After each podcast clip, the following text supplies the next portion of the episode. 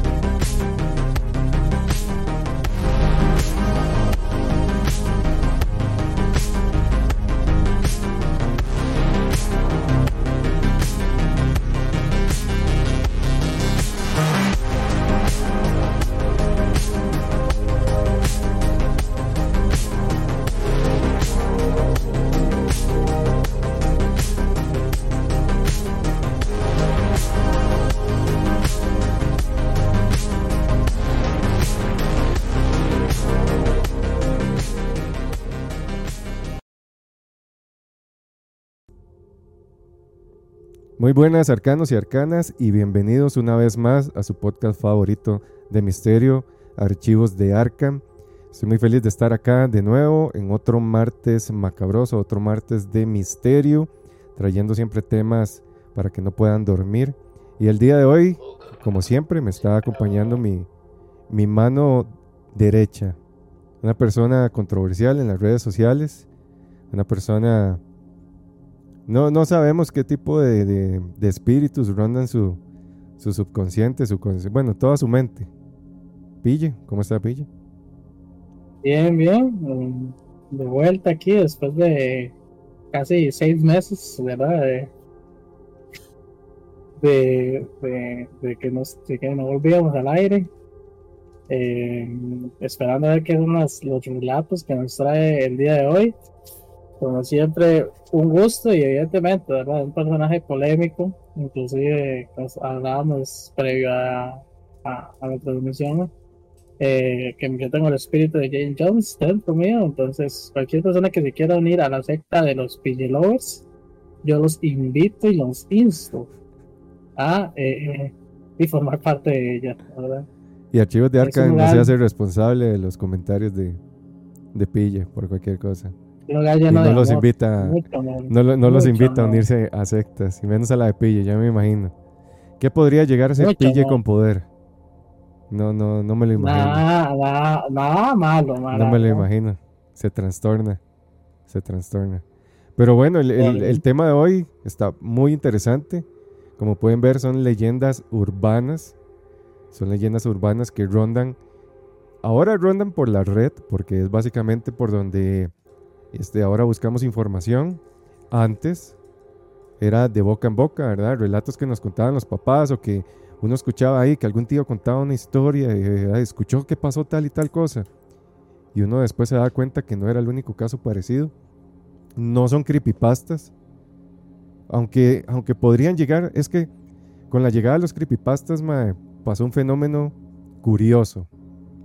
Las creepypastas casi que absorbieron cualquier relato de terror posiblemente ficticio o posiblemente real, ¿verdad?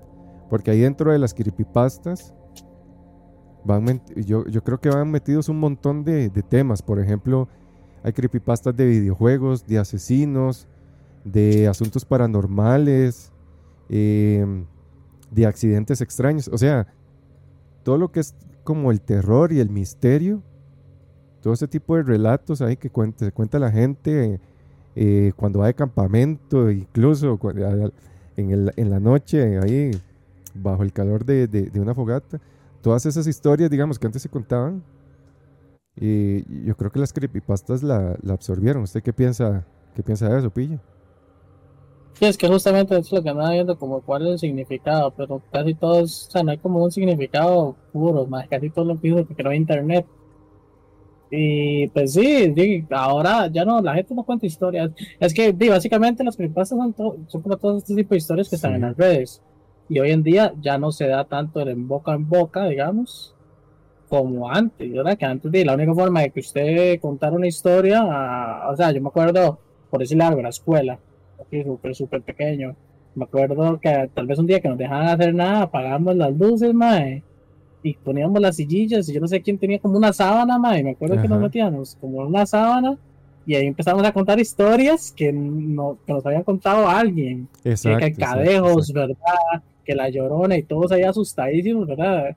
Eh, escuchando las historias y, y, entonces eso lo hacían yo en la escuela, después iba yo y hacía eso con otros amigos y ahí iba, ¿verdad? Pero ahí con el internet no, no, pasa, diría yo que no pasa. Ahora usted se tira un videillo. Sí, sí ahora son videos o algún blog, digamos, para los que les gusta leer. Pero. Los que leen más. Exacto, pero para mí, digamos, las, las, las leyendas urbanas son cosas como más tiradas a la realidad, ¿verdad? Porque sabemos que la, que estas leyendas normales, digamos, de, de, todos los países, como la cegua, el cadejo, que son relatos que dice la gente que en algún momento vivió, son como, como más tradición, ¿verdad? Por, por así decirlo. Pero hay leyendas urbanas, como por ejemplo la leyenda urbana, yo me acuerdo eh, de, esta, que le decían a uno que uno no podía meterse al mar o al agua, creo, no, era, no sé si era al mar específicamente, o al agua, un Viernes Santo porque se convertía en sirena o le salía cola. Y yo recordaba mi tiempo de niño que mi abuela contaba la historia de una persona allá en Guanacaste que un Viernes Santo se metió eh, y le pasó no sé qué o se ahogó. Entonces eso pasa de boca en boca y ahí es donde ya nace esa leyenda urbana. Por eso es el nombre, ¿verdad? Urbano. Porque es eh, distintivo de un pueblo o de un país o de un área específica y nadie sabe si en realidad ocurrió, pero todo el mundo se lo cree. Y vive con ese miedo, ¿verdad? Entonces, eso es lo interesante de, las leyendas urbanas, ese, como ese aire de realidad que tienen y que ya uno grande podrá decir, este, eso no, no, ¿verdad? No existió, pero ya uno dando, dándose cuenta, digamos, en realidad de cómo están las cosas, uno dice, sí, sí pudo haber pasado. O incluso pudo haber pasado o pudo haber sido mucho peor. ¿Y usted cree que tanto la gente creía más? Yo creo que sí, man. La gente creía más en cosas. Hoy en día ya la gente no cree en nada, algo más como yo. Sí, es que. Pero, antes, sí, antes yo siento que la gente era como. Era más, creyencera. Porque también no estaba tan contaminado por este por todos los, los, medios que tenemos ahora. Ahora tenemos internet que cayó, ya con solo internet, digamos, ya la televisión cayó, Ahora todo lo que se consume es básicamente internet, ya sean plataformas, YouTube, blogs. Eh, muy pocas personas, yo creo que solo las personas mayores de cierta edad, no, no sé, digamos, y tal vez mayores de 50 años son como más dados a, seguir viendo televisión porque era como su costumbre. Pero yo creo que millennials, de los millennials para adelante, o sea, 80, 85 para adelante, ya la televisión murió y se consume mucho internet, ¿verdad? Antes no había internet, antes lo que había era radio, televisión y libros. Y este, muchas personas todavía la televisión, más o menos, ¿verdad? Entonces, sí estaba como esa tradición oral, ¿verdad? De pasar estos relatos, estas historias. Eh, el típico, esto le pasó al tío de un amigo de un conocido, ¿verdad? O, o yo conocí a un amigo yo conocí una persona que tenía un amigo que el primo le pasó y ya eso, ¿verdad? Tras de eso pasa el efecto de, teléfono chocho. que, tal vez la historia fue simplemente que el man en la noche este, salió y, vio a la mamá vestida de blanco y termina con que vio a la llorona, ¿verdad? Ya después de habérselo pasado a, cinco personas. Entonces pasa, pasa eso.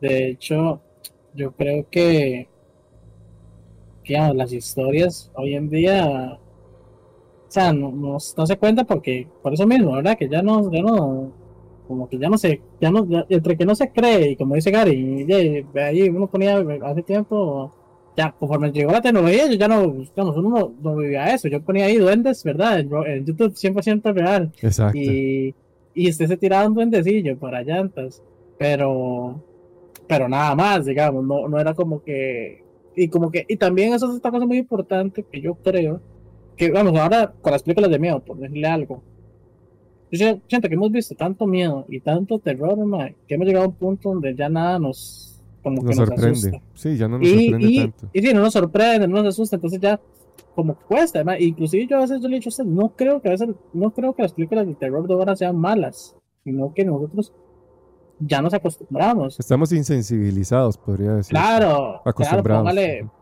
claro, exacto, póngale a un chiquito, es que perro, es- después de haber visto usted el exorcista, la primera vez que usted Claro. el exorcista, primera vez usted ve esa vara, ma, es- Sí, sí, sí. No, y la época de oro de las películas de terror que fueron finales de los 80s, inicios de los 90s, que yo me acuerdo que yo tenía siete años tal vez y, y mis papás me dejaban mucho donde mi abuela y a, y a mi abuela y a mi tía, yo creo que era mi tía, le encantaban las películas de terror, entonces se ponían a ver Freddy Krueger, Viernes 13, se ponían a ver Chucky.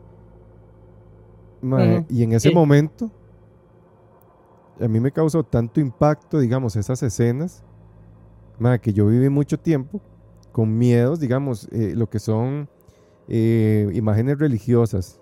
mae, todavía es el día que siento mucho, digamos, y más si es muy realista, ¿verdad? Que, da- que da ese como un canibal y yo siento que en cualquier vibra. momento se va a mover. Eh, ciertas cosas, mae, ahí que, que yo creo que por eso soy ahora así, ¿verdad? Que al final me gustó mucho el tema, pero eh, antes no, no había tanto de eso, ¿verdad? Ahora uno es, digamos, hay tanta facilidad también para crear ese tipo de contenido. Eh, por ejemplo, tener un After Effects, ¿verdad? Ya se pueden generar efectos especiales sencillamente, aplicaciones incluso, que en un celular usted toma una foto y sale un fantasma, etcétera. O sea, se ha contaminado mucho eh, la escena, por así decirlo, que ya la gente, este, ¿verdad? Ve, consume muchas cosas de terror y ya las ven como, como algo cotidiano, algo normal. Y, pasa lo mismo, ¿verdad? Que hemos mencionado, que muchas veces podemos estar viendo una evidencia 100% real, que como hay tanta basura, ¿verdad? En, en internet ya uno todo piensa que todo es, que es falso, manipulado. Exacto, y ahí, ahí, ahí lo linkeamos con lo que estamos hablando de los relatos, ¿verdad? Qué es lo que pasa, que usted ya no tiene miedo, ya para usted ya no es interesante tampoco, como andar, uy, la historia de tal, sea, ya como que le pierde, ¿verdad? Ese, eso que antes, porque antes las historias generaban miedo, una historia que le relataba a alguien a usted, y el chamaco yo sentía miedo, pero ya ahora ya se me cuenta la historia y yo me voy así como, ah, ah, tal vez como... Sí. Sí, como sí. que no, no me no genera como el mismo impacto que antes, entonces creo que por eso se, ha- se ha perdido un poco lo del- esto, ¿verdad? Yo, bueno, me parece a mí que, que es algo que pasa bastante. Em, pero sí, es, esa sensibilización, diría yo, de, de las cosas, de- a, a estas cosas del error es algo que hace que le pierda por, a, a una historia, ¿verdad? Pues si le cuento un chiquito pequeño, Sí. el chiquillo le cuenta, le cuentas una historia y todo, y, se va a asustar un montón, de fijo, digamos, o sea, es que de fijo. Pero ya uno ya, y también, ¿verdad? Conforme uno crece es más complicado. Sí, sí, sí. Es que la inocencia también juega un papel importante cuando uno escucha ese tipo de, de historias. Y no solo la inocencia, sino que la imaginación. Porque lo- estos, estos relatos también dependen mucho ma, de cuándo se lo cuenten a usted, de cómo se lo cuenten. Y si usted es una persona con buena imaginación, etcétera. Lo mismo pasa con un chiste, ¿verdad? Eh, puede que el chiste sea buenísimo, que si a usted no se lo saben contar o se lo cuenta en un momento que no es, no le va a dar risa o no lo entienda.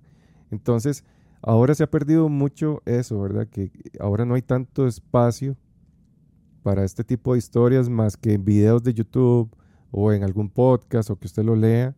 Antes, eh, como no había tanto internet también, ¿verdad? O celular, incluso, que el celular ya sabemos que es algo que nos ha alejado más que, acercarnos. Antes usted jugaba con sus, con sus compas, digamos, con los amigos de, de la cuadra, del vecindario, y tal vez en algún momento se ponían a contar alguna historia, ¿verdad? Y ya estando todos juntos ahí, eso, eso va creando también una atmósfera, ¿verdad? Que hace que usted reaccione diferente al relato. A que a usted Claro, se la cuenten, este, ¿verdad? X, Sí, o sí, sea, no, no es lo mismo. A los caballos, sí, no es lo mismo estar de noche, con compas, eh, tal vez eh, eh, como en una fogatita por allá acampando, o sea, el estilo, al más estilo película, ¿verdad? Pero, pero igual, o sea, sí genera como ese ambiente y la cosa se pone interesante, y como hay tanta gente y todo, inclusive los compas se ponen a hacer el papel por allá, alguno hace hace sonidos, hace sonidillos, hace sonidos y este ya se trama y obviamente crea todo un ambiente. Pero sí, digamos, estamos muy insensibilizados al punto que hoy en día, que, ¿cuál es el problema de las películas de hoy en día de terror? Diría yo, que es puro screamer, ¿verdad? Y ojo, yo creo que ya ni los screamers nos afecta, porque ya estamos entrenadísimos en los screamers, entonces, inclusive eso, ¿verdad? O sea, llegó un punto que ya, no, ya el relato no, no impactaba tanto que tuvieron que pasar a los screamers, que es lo que más se ve hoy en día. Inclusive, como le digo, los screamers ya no son tan, ¿verdad? Ya la gente inclusive dice, ah, no, hombre, es nada que ver y tal vez es, eso, lo que se nos asusta es, es eso, la sorpresa, pero no es que te dé miedo realmente, ¿no? Sí, sí, ahí, al final, eh, hoy traigo unas recomendaciones de películas, entonces si, si, se quedan hasta el final se van a llevar esas, esas recomendaciones para que vean ahora en Halloween. Algunas son de culto, ¿verdad? Hay otras ahí que no son tan conocidas. Me apagaron la luz aquí en el cuarto yo. Para los que no nos escuchan, se pierden los, los efectos especiales. Tienen que ir a YouTube a vernos o estar acá, acá en vivo. Entonces, así, al final del podcast les voy a dejar unas recomendaciones de unas películas ahí que son bastante buenas, son interesantes. Entonces, para que aprovechen hasta el final ahí y, las vean en estos días de, de terror, porque estamos en el mes del terror. Entonces, antes de empezar con los relatos, sí me gustaría que se acomoden, que apaguen la luz. Ojalá que si pueden se pongan los audífonos, que cierren los ojos. Bueno, no cierren los ojos para que nos sigan viendo nuestros preciosos rostros. Pero porque se acomoden, ¿verdad? Si tienen que ir por algo de comer o algo de tomar, que se vayan acomodando para que disfruten lo mejor. Porque como les decimos, no es lo mismo escuchar un relato de terror, ¿verdad? Con toda una atmósfera, a estar usted ahí, ¿verdad? Haciendo lo que sea y tal vez no le ponga tanta atención y no deje que su imaginación, imaginación vuele. Entonces, por favor, apaguen luces, y vamos a empezar con estas leyendas urbanas que les traigo el día de hoy. La primera leyenda urbana que, traigo me pareció muy interesante porque yo ya la había escuchado hace mucho investigando un poco más me di cuenta que este, se habla mucho de esta leyenda urbana tanto en Latinoamérica como en Europa. En Estados Unidos no encontré relatos parecidos, pero eh, en la parte de España sí encontré relatos, incluso Inglaterra, en México. Y esta es la leyenda de la puesta en el cementerio. Esta leyenda básicamente trata, o es la historia de un grupo de amigos. Ellos eh, estudiaban medicina. Eran jóvenes, ¿verdad? Jóvenes con mucha energía, Siempre les gustaba estar buscando maneras de demostrar que ellos estaban por encima de los demás. Entre ellos mismos había como ese pique, ¿verdad? Esa, esa, esa competencia de ver quién era mejor en todo campo, ¿verdad? Tanto en el estudio, en la vida, con las mujeres, etc. Y ellos siempre estaban pensando en nuevas maneras de ponerse a prueba. Eh, un día sin poner límite alguno, uno de ellos el más osado de ellos, les apostó, les retó a que él era capaz y estaba totalmente dispuesto a entrar al cementerio del pueblo. Es básicamente un panteón.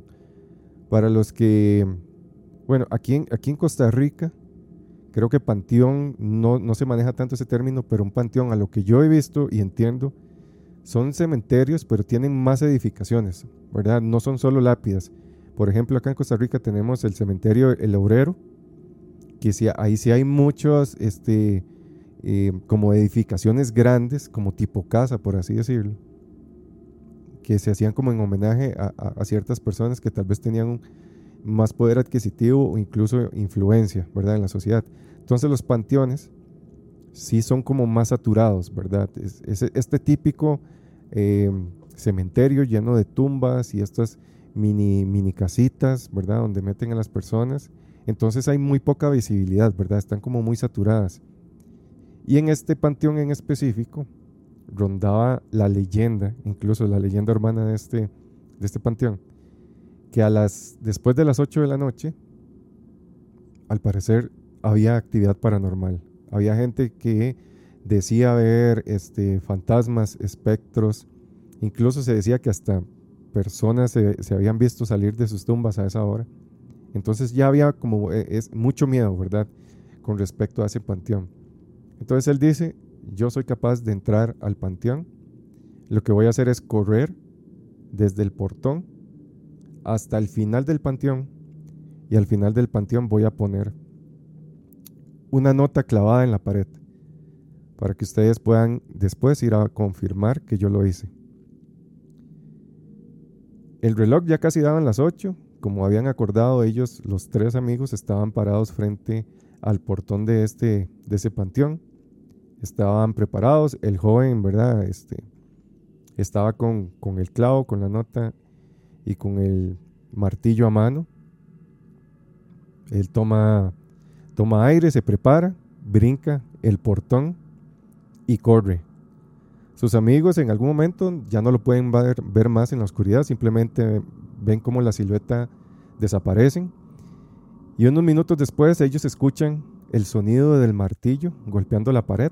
Incluso ellos escuchan cómo se resquebraja un poco. Pero de un momento a otro los, los sonidos se callan. Ellos creen que ya el trabajo está hecho. Lo dan por sentado. El joven, de hecho, ya acaba de terminar de clavar esta nota. Él está en plena oscuridad. Lo único que lo alumbra son algunas luces de alguno de los, de los panteones y la luz de la, de la luna. Y se prepara para correr de vuelta, para salir de ese panteón. Y al querer moverse, él siente como algo lo agarra por su saco fuertemente. Hay algo que no le permite correr, que lo está manteniendo ahí. Y en ese momento, él siente como la sangre ¿verdad? De su cuerpo desaparece, él siente como la presión baja, él entra como en un estado de pánico, su cuerpo se desvanece, él pierde fuerza, producto de este susto, ¿verdad? Él, dice, algo me está sosteniendo. Así que de un momento a otro sus amigos simplemente empiezan a escuchar los, los gritos de terror de su amigo. Ellos sin pensarlo brincan la cerca, corren hacia su amigo y cuando llegan cerca de él, lo ven como él está retorciéndose, colgado de la pared. Y en ese momento ellos no, entienden qué está pasando, son presa del, miedo, del terror, por lo que dan media vuelta y huyen. Ellos salen corriendo porque lo único que ven es a su amigo como en el aire retorciéndose. Y a la mañana siguiente vuelven con la policía. Ellos fueron a buscar a las autoridades para que les ayudaran a, buscar a su amigo. Así que cuando ellos llegan junto con la policía a este panteón, encuentran el cuerpo sin vida de su amigo, guindado de la pared. Y en ese momento se dan cuenta que aquella fuerza espectral que lo estaba manteniendo a él era simplemente el clavo. Él, eh, dentro del miedo, y la oscuridad no se dio cuenta que había clavado su propio saco contra la pared junto con la nota y al tratar de huir lo que detuvo su vida fue el clavo y él pensó que era a una mano espectral. Y producto del miedo, el joven muere. Y ahí no es al parecer, según la, lo que se cuenta, el amigo traicionado ¿verdad? Él, se sintió traicionado porque sus amigos no lo ayudaron a salvarse y lo dejaron ahí en la noche. Él vuelve después de la muerte para asustar a sus amigos. Ellos se dice que presenciaron, ¿verdad?, el espectro de su amigo por mucho tiempo. Eh, algunos relatos dicen que ellos terminaron locos o incluso se llegaron a quitar la vida producto de, de esto. Y esa es la historia de la puesta en el cementerio. ¿Qué opina, Ville, de esa historia? Muy bueno. gracias, gracias. Perdón, perdón. sí, sí, sí, no. Ustedes, la gente que se me pregunta, ¿qué tal vara? Gracias. No, no, está bastante, está bastante buena. Eh, lo que me parece eso es otra cosa, es una cosa muy importante. Lo, me gustó, la parte del final que se dice que, que se volvieron locos. póngase a pensar que es real, digamos, o sea, póngase a pensar por un momento que es real, el hecho, no, no tanto ese hecho, sino el hecho de que usted como persona, y como que algo lo está atormentando, como un fantasma, o no sé, un espíritu, lo que sea, yo creo que uno se vuelve totalmente loco. O sea, claro. Es que yo no, yo no me imagino que esa es la sensación, como que tal vez usted esté acostado, ma, y usted escucha algo, o, entonces siempre va a estar como a la defensiva, o sea, yo creo que le, verdaderamente puede terminar uno loco, man, loco. Y ese miedo constante, man. Porque eh, eh, creo que, que es lo que lo hemos hablado, ¿verdad? Muchas veces que una de las cosas que pues, más miedo pueden dar es el hecho de, de no saber qué va a pasar con uno. Porque es algo que hemos visto muchas veces. O sea, o sea, el día de mañana usted y yo nos encontramos con un fantasma. ¿Y qué? O sea, ¿qué sigue? O sea, cuando yo y ese madre estamos aquí frente a frente, ¿qué va a pasar? ¿Qué me va a hacer?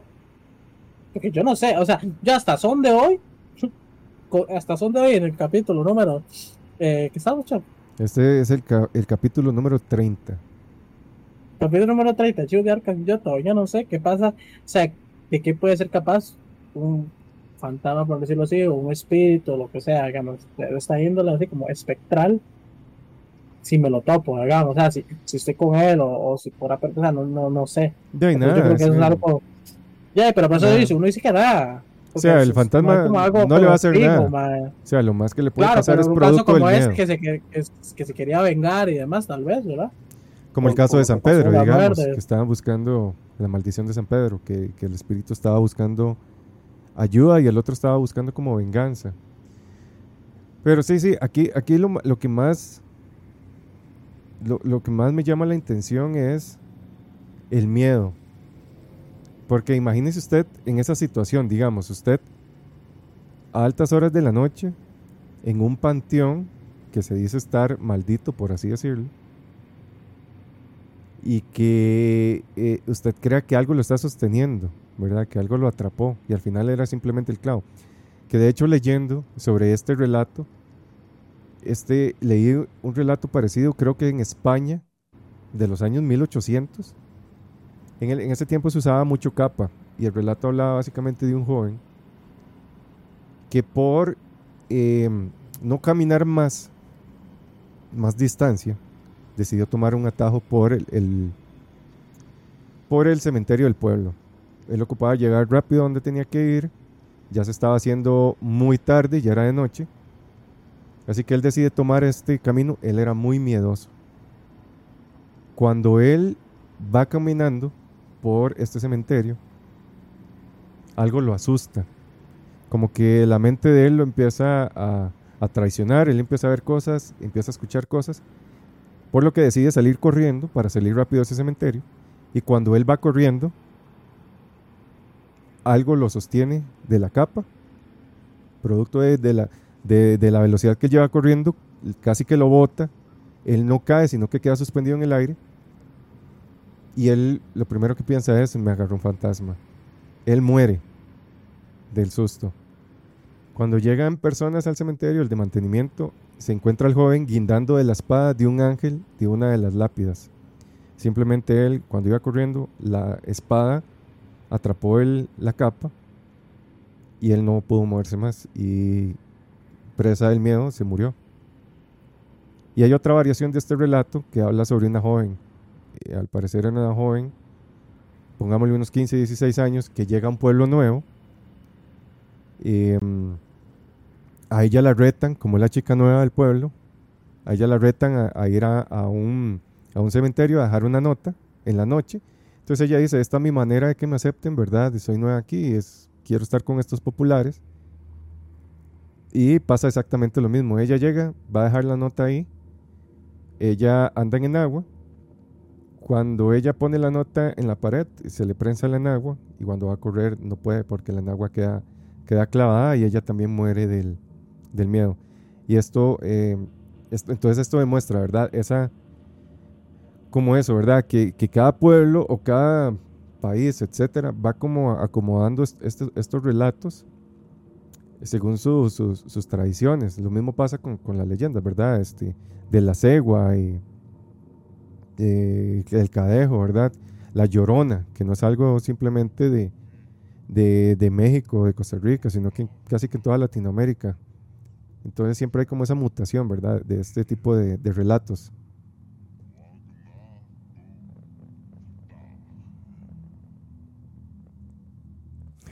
¿Qué está escuchando? Es lo que suena. Unas voces ahí. Sí, sí, ah, que dice que sé yo. Qué raro, no. Oiga, yo me, ese fue el de la vez pasada, ¿cho? Sí. Ahora me asusté, idiota. Porque es que cada, es que cada vez veo cosas nuevas, man. Sí. Ahorita recién vi que aparece una malla allá atrás, a su izquierda. Bueno, no sé, a mi izquierda, no sé. Ajá. A- atrás, donde está el libro, pero atrás aparece una malla así blanca. Sí. Y, y estaba yo aquí, estaba yo aquí escuchándolo usted. Y yo solo veo algo blanco así saliendo. Con razón se quedó ahí viendo. Sí, va, de verdad, me quedé así como. Y Sí. Para los que nos escuchan, escuchaba, para los que nos escuchan, es que yo tengo un fondo, me pongo una pantalla verde, entonces cambio el fondo y es como una mansión. Es como, como el, el, eh, donde está la, la foga, ¿no? ¿Cómo se llama? La chimenea. Es, sí, es como una sala de estar, o no sé cómo se puede llamar esto. Pero es una mansión embrujada. Entonces, eh, es, es interactiva, van pasando cosas ahí. Entonces, es interesante porque yo también a veces me asusto, porque yo a veces me, veo, me vuelvo a ver y veo algo pasar y, y se me olvida que es un fondo. sí, Entonces, la, la- mente me, me traiciona. Pero, bueno, volviendo un poco ahí con la, la historia, man. Pues, primero, primero, o sea, la duda que tengo con ambos casos es, o sea, murieron del miedo, nada más. Del producto del miedo, de pensar que era un fantasma, eh, se murieron. Pero se, sí, puede llegar a pasar. así, sí, claro. ¿no? Sí. Sí. miedo de morir del miedo. Si o usted sea, es una el miedo persona. que puede sentir uno, man. Claro, claro, claro. Es que si usted es una persona que tiene, o sea, que es muy sensible a estos temas, un susto de ese tipo sí le puede causar la muerte. Puede darle un paro cardíaco. Si Sí, tiene, si presión alta, si sufre depresión, este, depresión alta, eh, esa, esa subida de adrenalina o de bombeo de sangre lo, man, lo puede, puede llegar a causarle esto, ¿verdad? Un ataque de pánico, etcétera. De- Claramente no todos, ¿verdad? Van a pasar por esto, pues, hay personas que, que soportan más, pero sí puede llegar a causarlo. ¿Y, y quién y quién dice que no, tal vez no vieron algo realmente? ¿Quién dice que es, no fue el espíritu el que les paró, el que les paró el corazón? Puede que sí, puede que no, pero la, Pero- la- pero le digo, la- nosotros pues, se cree que son o sea, le pregunto a ahora, de que son capaces, digamos. O sea, de que son capaces, básicamente. Sí, sí, pero básicamente la idea de la historia es eso, ¿verdad? Que fue tanto el miedo que nunca se dieron cuenta que ellos mismos se clavaron y, Bueno, imagínate que pasar por ahí después de, después de eso, ¿verdad? claro, claro, claro. O sea, porque, ¿cómo explica? Ok, veámoslo ya, ya, ya, ya frío. ¿Cómo explica usted a una persona guindada, digamos, en el primer caso, un clavo, y muerta, y sin nada? O sea, no sé si me explico. Sin, sin, una, sin una herida visible, y en un cementerio, y muerto. Sí, sí, ya, sea, ya ellos ah. cuando, cuando comprueban, digamos, ven Claro. que sí, sí murió de miedo. Pero puede que alguien más supersticioso, eh, Ya, mí me haría miedo. claro, puede que alguien más supersticioso piense que no fue simplemente un accidente, sino que hay algo más ahí involucrado. Y ahí es donde otra vez se vuelve a alimentar estas, estas leyendas urbanas, ¿verdad? Porque ya la gente entonces empieza a contar que ahí hay un fantasma que, que mata a la gente. Entonces, eso es lo, eso lo, eso lo, eso es lo bonito de todas esas, esas historias, ¿verdad? Como de pueblo. Porque siempre como que la gente las va alimentando más y más y más. Y al principio fuera que, que fuera algo súper sencillo. Y al final termina una historia tan, tan, tan rica, digamos, en detalles y todo eso que se vuelve muy, muy interesante. Sí, pero imagínate. Sí, no, o sea, imagínate el mío. A, a mí, a mí, a mí, con solo que me digan, que me ha pasado que te puse una compa a mí, sí. Mae, es que la verdad es que aquí asustan. Hasta me dicen eso, mae. Y usted ya va a la defensiva en esa Claro. casa, digamos, en ese lugar. Claro, y Ahora ya su mente empieza a, a maquinar también. Empieza a Entonces usted ya alimentarse. escucha, usted escucha algo y usted dice, y ojalá, porque hay gente que es maldosa, ¿verdad? Y ojalá usted eh, eh, Lo esté ahí como en la casa y, y, y no, el ma, eh, eh, usted sabe, ¿qué es eso? Y la otra persona le diga, y se queda asustada igual y le diga, no sé. Exacto. Entonces usted ya se va con el viaje. O sea, por eso le digo, en, en esta historia, y pues, eh, Sí, sí. Y es que y la saber, mente, saber que alguien murió ahí, saber que alguien murió ahí, a mí me haría mucho miedo. Claro. O sea, yo a, a veces sí me. Yo le sé que es como mi tema favorito, ahora así como más espiritualoides, por decirlo así. Sí, son muy Y interesantes. sí, sí, sí me da como, me da más taquilla, digamos, los varas.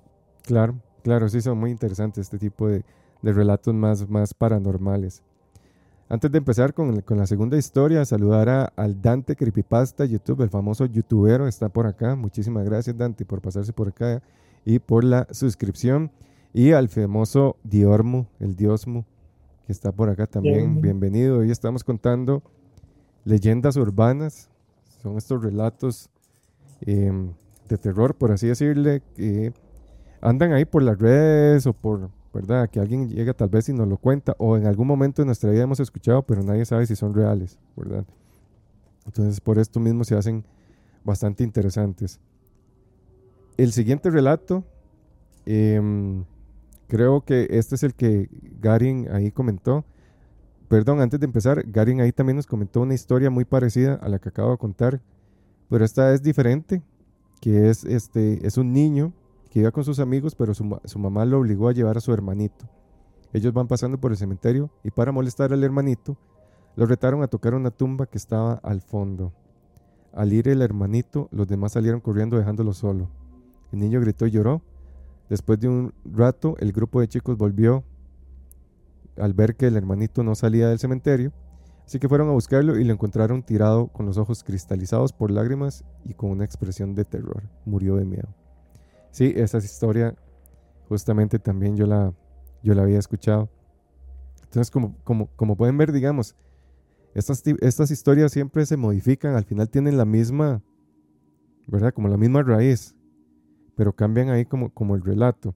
Y en este es todavía peor porque estamos hablando de un niño pequeñito, ¿verdad? Que, que al que se le jugó una broma y al final eh, pierde la vida. Entonces eso todavía lo hace un poco más, más tétrico.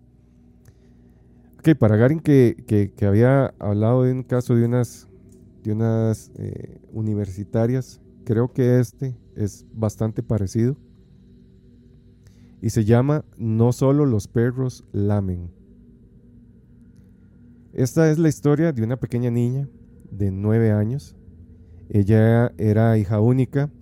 Sus padres eran adinerados, eran personas que estaban metidos en la política, tenían mucha influencia, tenían una casa, digamos una mansión, ¿verdad?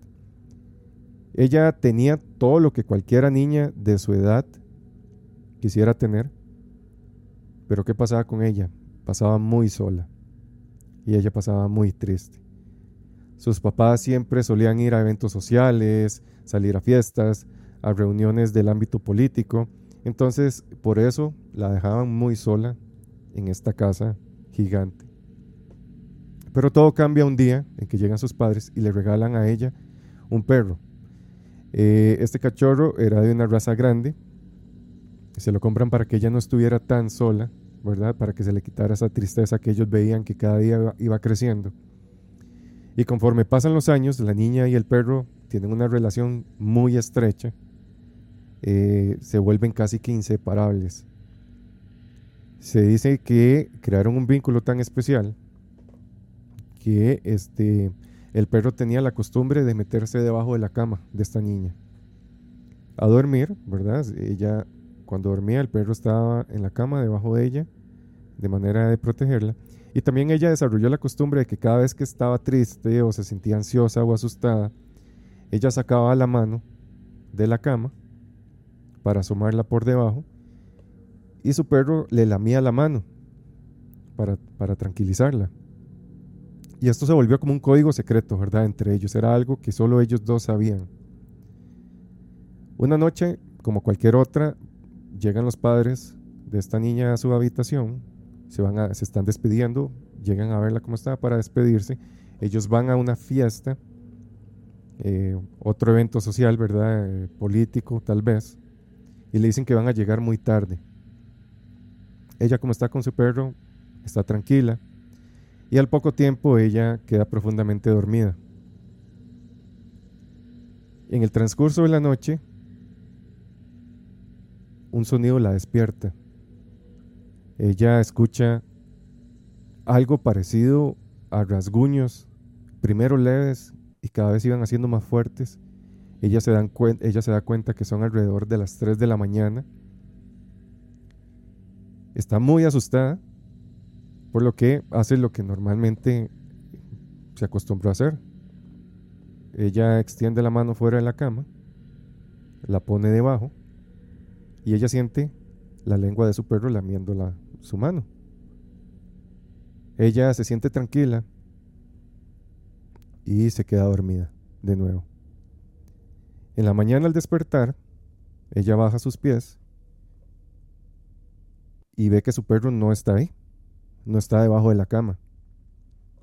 Y a ella le parece súper extraño porque su perro siempre está con ella, e incluso su perro es quien la despierta. Entonces, algo le dice a ella que algo está pasando, ¿verdad? Por lo que entonces decide levantarse aún un poco dormida, rascándose los ojos, decide bajar las escaleras de esta gran casa y va acercándose al pasillo que da hasta el recibidor de esta mansión. Aún medio dormida, ella va caminando llamando a su amigo, llamando a su perro, pero no recibe respuesta. Y al llegar al pasillo, ella queda paralizada. Ante ella se encuentra un charco de sangre y en medio está su perro. Y eso no era todo.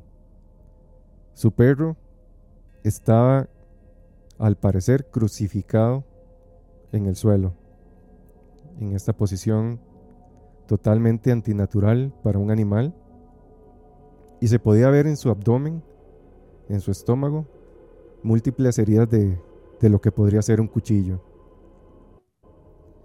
La pequeña niña queda en shock. Claramente ella y ningún niño está preparado para ver una escena de este tipo. Ella no puede gritar.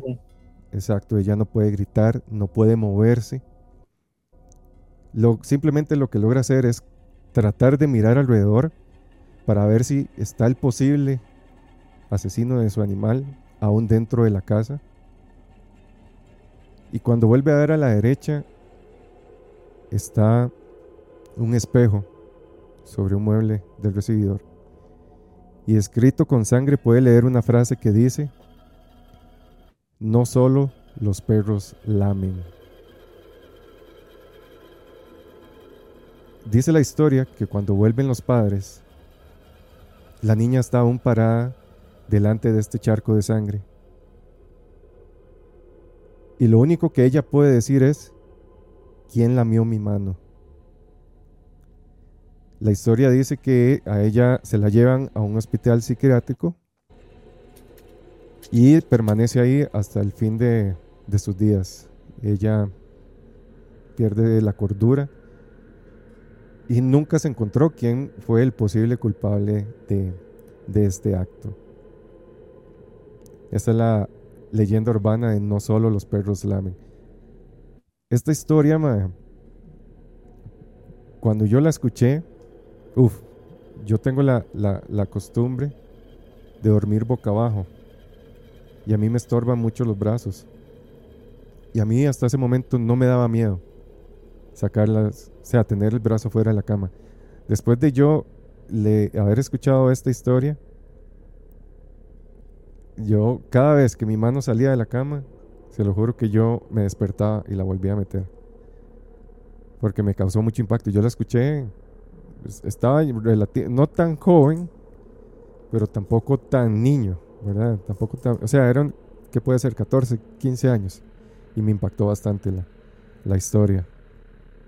Para dormir así es de psicópata. Exacto, exacto. dormir así es de psicópata, digamos.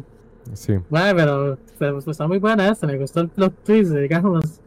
Porque digo, yo cuando la, chiquita poniendo el la, la, mano para que le lamiera la mano, y no solo los perros lamen.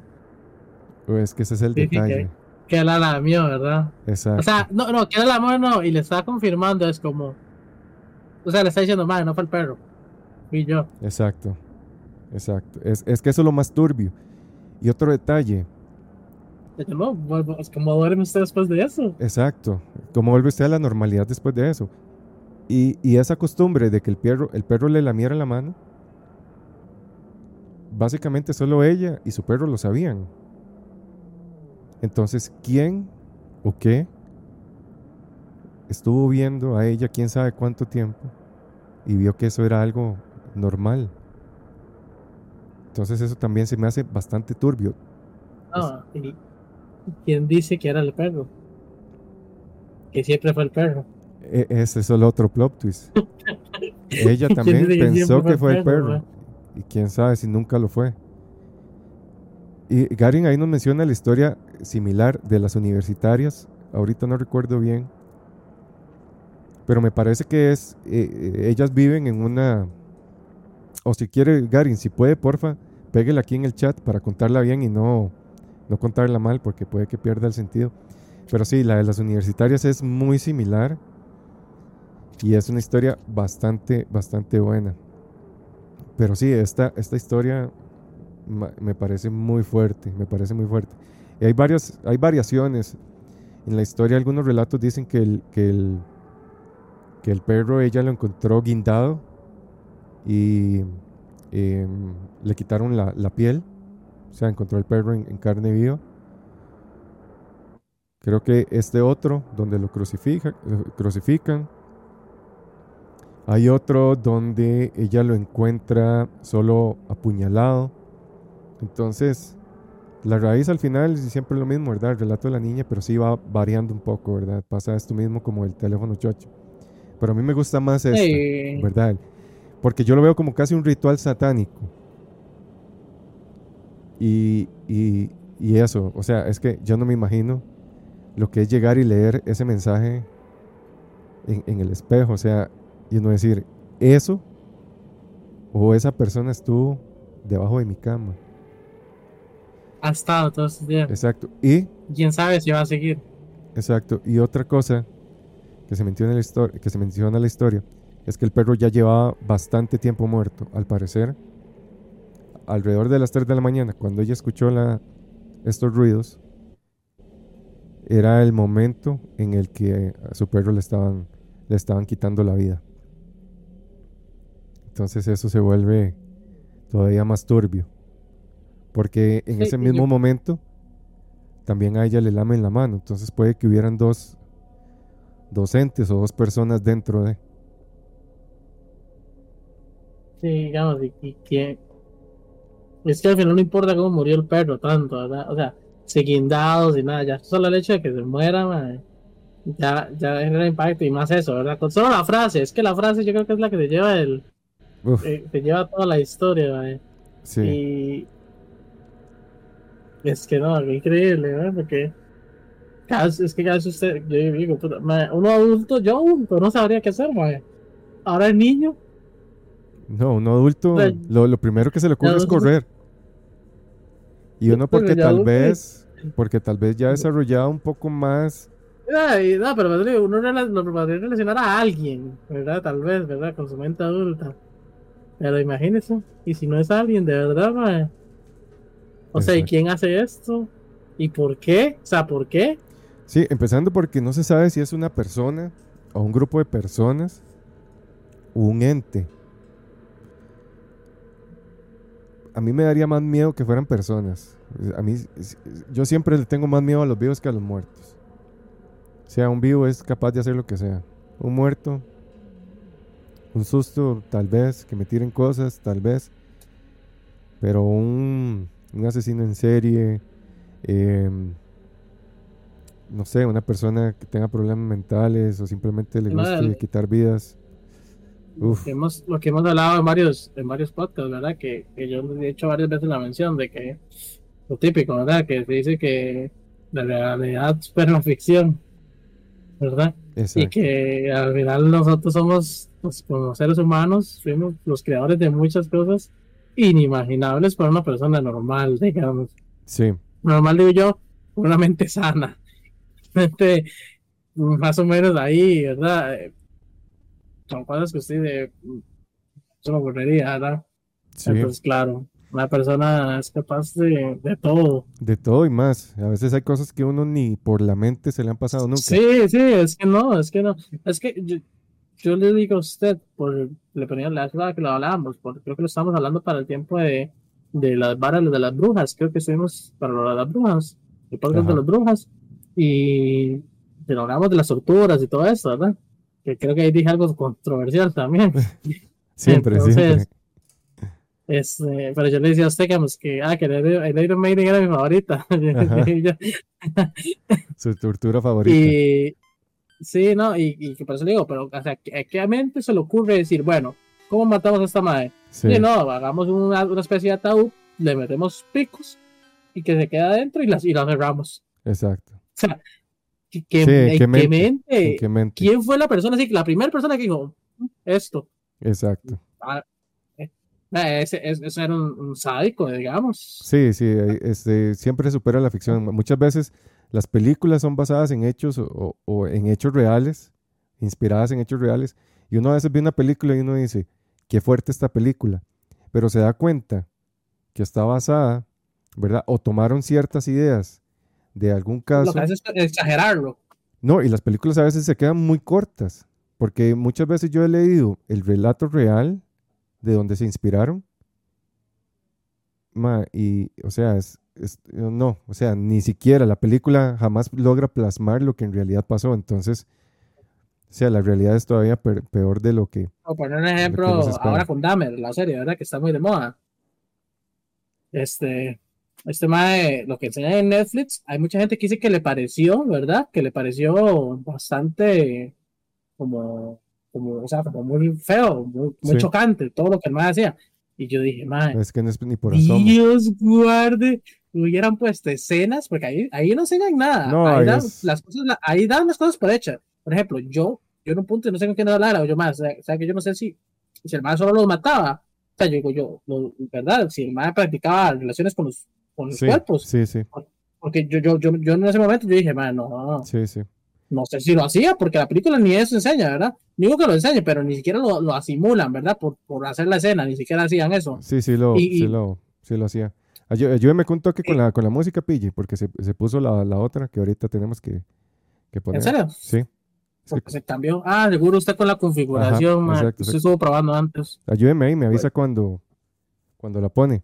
Pero sí, el problema de este que yo estoy viendo con este tipo de series es que se está romantizando a, los asesinos, ma.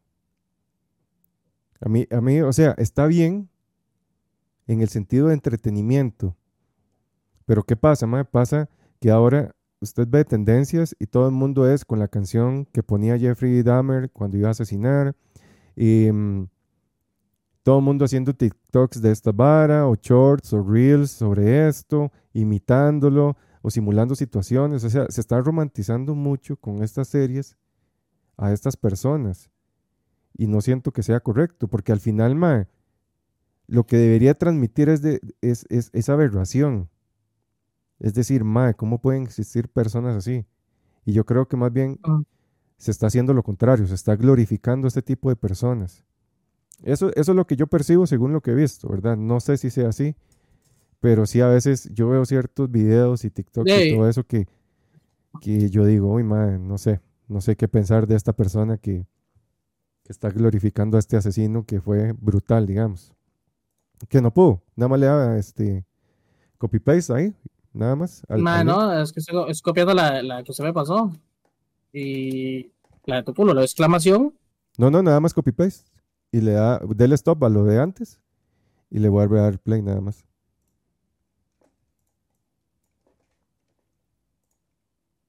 No lo logró.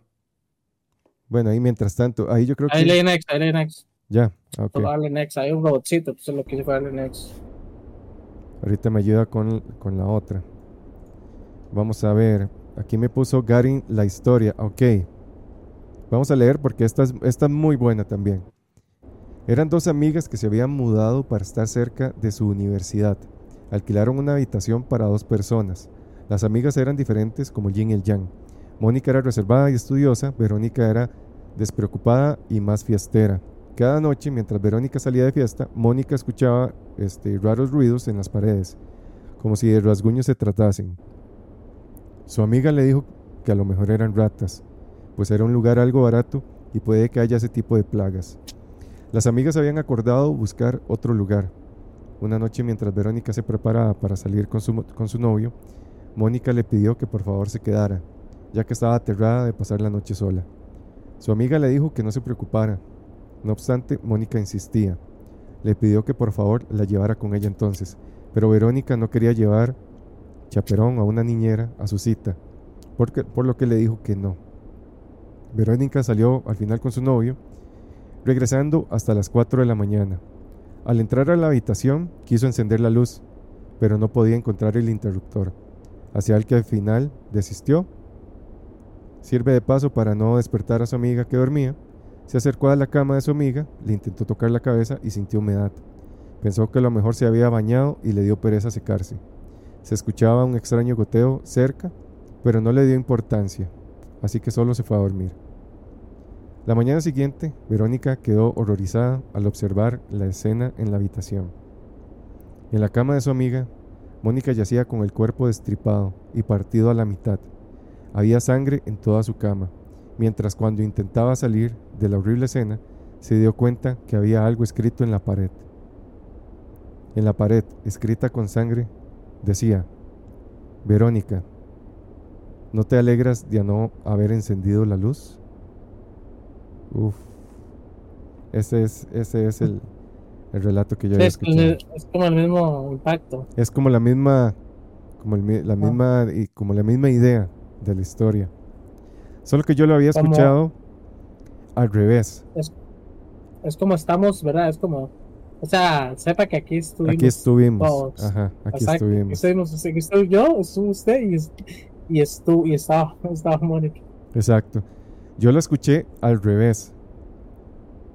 Y Mónica, que era la tranquila, ella estaba acostumbrada de escuchar a Verónica llegar con su novio a la casa a tener relaciones, ¿verdad? A este apartamento. Entonces, eh, ella, para este, no invadir la privacidad, a veces cuando tenía ganas de ir al baño, simplemente se iba en la oscuridad, ¿verdad? Y trataba de no ver nada. Un día que este, Mónica está en su cuarto, acostada tranquilamente, escucha que llega, abren la puerta, ella supone que es Verónica con su novio, pero a ella escucha que esta vez es más agresivo el asunto, ¿verdad? Como que no es lo normal, ¿verdad? Hay más agresividad, ella escucha que se, que se caen cosas. ¿Qué es esa música? No, es que esta era se, tiene una. Hay como unas colas de tres canciones, ¿no? Sí, no, no, eh, dele, stop y le volvemos a poner ahí. buenas, buenas a, a, Carlos. Muchísimas gracias por, por llegar. A Carlos 97, es primera vez que está por acá, entonces muchísimas gracias ahí por, por seguirnos. Hoy estamos contando historias, eh, leyendas urbanas, ¿verdad? Historias que pueden llegar o tienen cierto grado de realidad, pero nunca se ha comprobado si es así o no. Entonces, es, ahorita estamos eh, relatando esta historia, ¿verdad? Estas amigas. Ah, bueno, y en el caso de esta, de esta historia, entonces, la amiga que ya está acostumbrada a escuchar a su amiga llegar con su novio, ¿verdad? A, tener relaciones ahí en el apartamento. Em, ella ya está acostumbrada, cuando tiene que ir al baño no enciende la luz, ese día ella la escucha como llega, no hace ruido, no hace nada, y escucha como que el asunto está más violento. Ella tiene que ir al baño, decide caminar, ella ve que hay cosas que se cayeron, ¿verdad? Este, tal vez producto de, de, esta, de este furor que se tienen ese día. Ella toma agua y se acuesta. Nunca prendió la luz, nunca nada. Y al despertar justamente se encuentra a su amiga em, sin vida en la cama, producto de varias eh, puñaladas, y en el, en, el, en el espejo le pusieron eso. No te alegras de haber no encendido la luz. Entonces es como lo mismo, ¿verdad? Como saber que uno estuvo en esa situación y posiblemente si ella hubiera encendido la luz, hubiera dicho algo, también hubiera acabado igual. Entonces eso es lo, Eso es lo feo de estas historias. No pudo, pille. Pues es que me está dando una hora de, de, que bote y que no sé cuánto. No, voy a, voy a ponerlo yo. Dame un toque aquí. son, con los, links que, que, le había pasado. Sí, no, fijando eso, pero. Vamos a ver con este otro. Sí, algo, algo pasó. Algo está pasando aquí con la música. Dame en un momento, muchachos. Es lo que le estoy diciendo. O sea, no, no, funciona. No sé por qué no está funcionando. Ahí ya se puso. Okay. Ahí está puesta la de. La de ajá. Ahorita ponemos la otra. La, la, la, que viene, pero la vieja no. Ahorita la, ahorita la ponemos. Ok, la siguiente historia. Yo creo que con esta música ya ustedes se darán cuenta de por dónde va. Y esta música me encanta, súper tétrica. Y se hizo muy trending porque fue, se empezó a utilizar mucho en videos del tipo de los void memes, em, para historias de terror. Siempre esta música, muchos de esos la, usaron de fondo. Y esta eh, leyenda urbana es con respecto a la maldición de Pueblo Lavanda. Tal vez algunos no la han escuchado, pero los que son más, que les gustan más los videojuegos y todo esto, y sobre todo Pokémon, tal vez la hayan escuchado en algún momento. Esta historia nos, remonta alrededor del año 2010 y en varios foros de internet eh, se postea, se empieza a postear una, una noticia que se hizo eco a nivel mundial. Al parecer, en el verano del 1996, 104 niños japoneses se habían quitado la vida sin razón alguna. Después de hacer una investigación sobre estas insólitas muertes, eh, se descubrió que había algo en común. Todos estos niños al parecer habían estado jugando a Pokémon y justo antes de tomar la decisión de quitarse la vida, habían visitado al ahora famoso pueblo, el pueblo Lavanda. Esa música que escuchan de fondo es la música original del juego. Em, al parecer esta música, acompañada con otras cosas, le inducía a los niños en un estado mental al que al final llevó a que ellos tomaran esa decisión lo que se dice del, pueblo o lo que se puede ver en el juego es que Pueblo Lavanda, en este pueblo se encuentra el cementerio de las mascotas virtuales de estos Pokémones, donde los jugadores debían encontrarse con un Pokémon eh, fantasma. En las primeras versiones del juego, en el cementerio este, era un lugar bastante inquietante. De hecho, este, el color cambia totalmente, es un pueblo totalmente como gris, se ve triste, se ve apagado, incluso hasta los mismos diálogos de los personajes dentro del juego son un poco tétricos. Y como les digo, no es solo el diseño, sino también por esta música que, escuchan, que era la que acompañaba todas estas imágenes y a esos diálogos. La banda sonora fue compuesta por Junichi Masuda, fue escogida en 2012 como una de las más terroríficas del mundo de los videojuegos. La música ustedes la escuchan y se escucha como una música calmada, pero al parecer dentro de su composición tiene acordes desafinados, como pueden escuchar ahorita, que es lo que hace, ¿verdad? Que produzca esta sensación como de terror o de desasosiego, ¿verdad? Según eh, lo que se posteaba en estos foros, que al final se hizo viral, esa melodía contenía sonidos binaurales y subliminales que resultaban letales para los niños menores de 14 años, mientras que a los adultos se notaban, no se notaban los efectos. Entonces aquí muchos recomiendan discreción cuando ponen esta canción. Como les digo, esto es una leyenda urbana, ¿verdad? Más del lado de la, de la creepypasta. Pero si son personas eh, muy sugestionables. Les recomiendo que mantengan la tranquilidad. Simplemente esto es una, una canción normal, ¿verdad? De terror más que se usó para, para un juego. Entonces no creo que vaya a causar nada. Si les causa algo, nos lo pueden poner en, en nuestras redes sociales o, enviárnosla al correo. Aprovechamos, aprovechamos la, la situación. Aprovechando. Pero este, al parecer esta, toda esta combinación de sonidos, ¿verdad? Y estos acordes producía que los niños tuvieran ataques epilépticos, eh, sangrado de, de nariz y oídos. Al parecer también les provocaba fuertes migrañas y cambios de humor. Todo esto provocó, según esta leyenda urbana, que algunos de estos niños, incapaces de soportar el sufrimiento que esto les provocaba, o empujados por al parecer una fuerza, em, por así decirlo, paranormal, terminaban quitándose la vida. Al fenómeno, al final, se le bautizó como el síndrome del pueblo lavanda. También se llegó a decir que el simple, o sea, la simple visión de la serie de dibujos animados de Pokémon eh, llegó a provocar ataques epilépticos e incluso episodios de locura, de locura transitoria en algunos de los muchachos. Y esto puede que tenga sus motivos. La serie animada, había unos capítulos, más que nada cuando Pikachu usaba sus poderes, que tenían muchas luces, em, tipo, no sé si el término correcto, estrobo, estrobostópicas o algo así, ¿verdad? Que es como luces parpadeantes muy seguidas. Y esto a ciertas personas sí puede causarles ataques de epilepsia.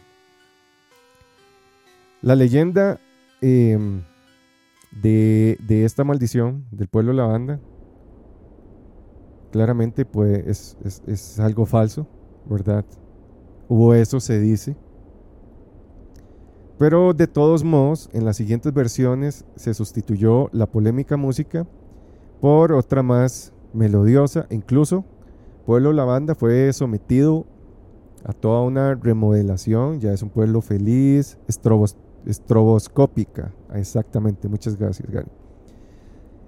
Em, ya todas estas, estas cosas, esta música, ese color gris, esos escenarios tristes, se, este, se quitaron. El DJ, no, no está sirviendo el DJ hoy. no, es que esa es otra, tiene que darle stop y volver a poner la la de fondo. Pero este, sí, entonces, básicamente, producto de toda esta leyenda urbana y todo este furor, ¿verdad? Que se hizo viral en, redes sociales, este, al final se decide quitar esta música, darle una renovación al pueblo, hacerlo más colorido. Y este, lo que se dice es que desgraciadamente es probable que estos, que estos niños, estos 104 niños que se quitaran la vida, este, ni siquiera lo hayan hecho por jugar videojuegos.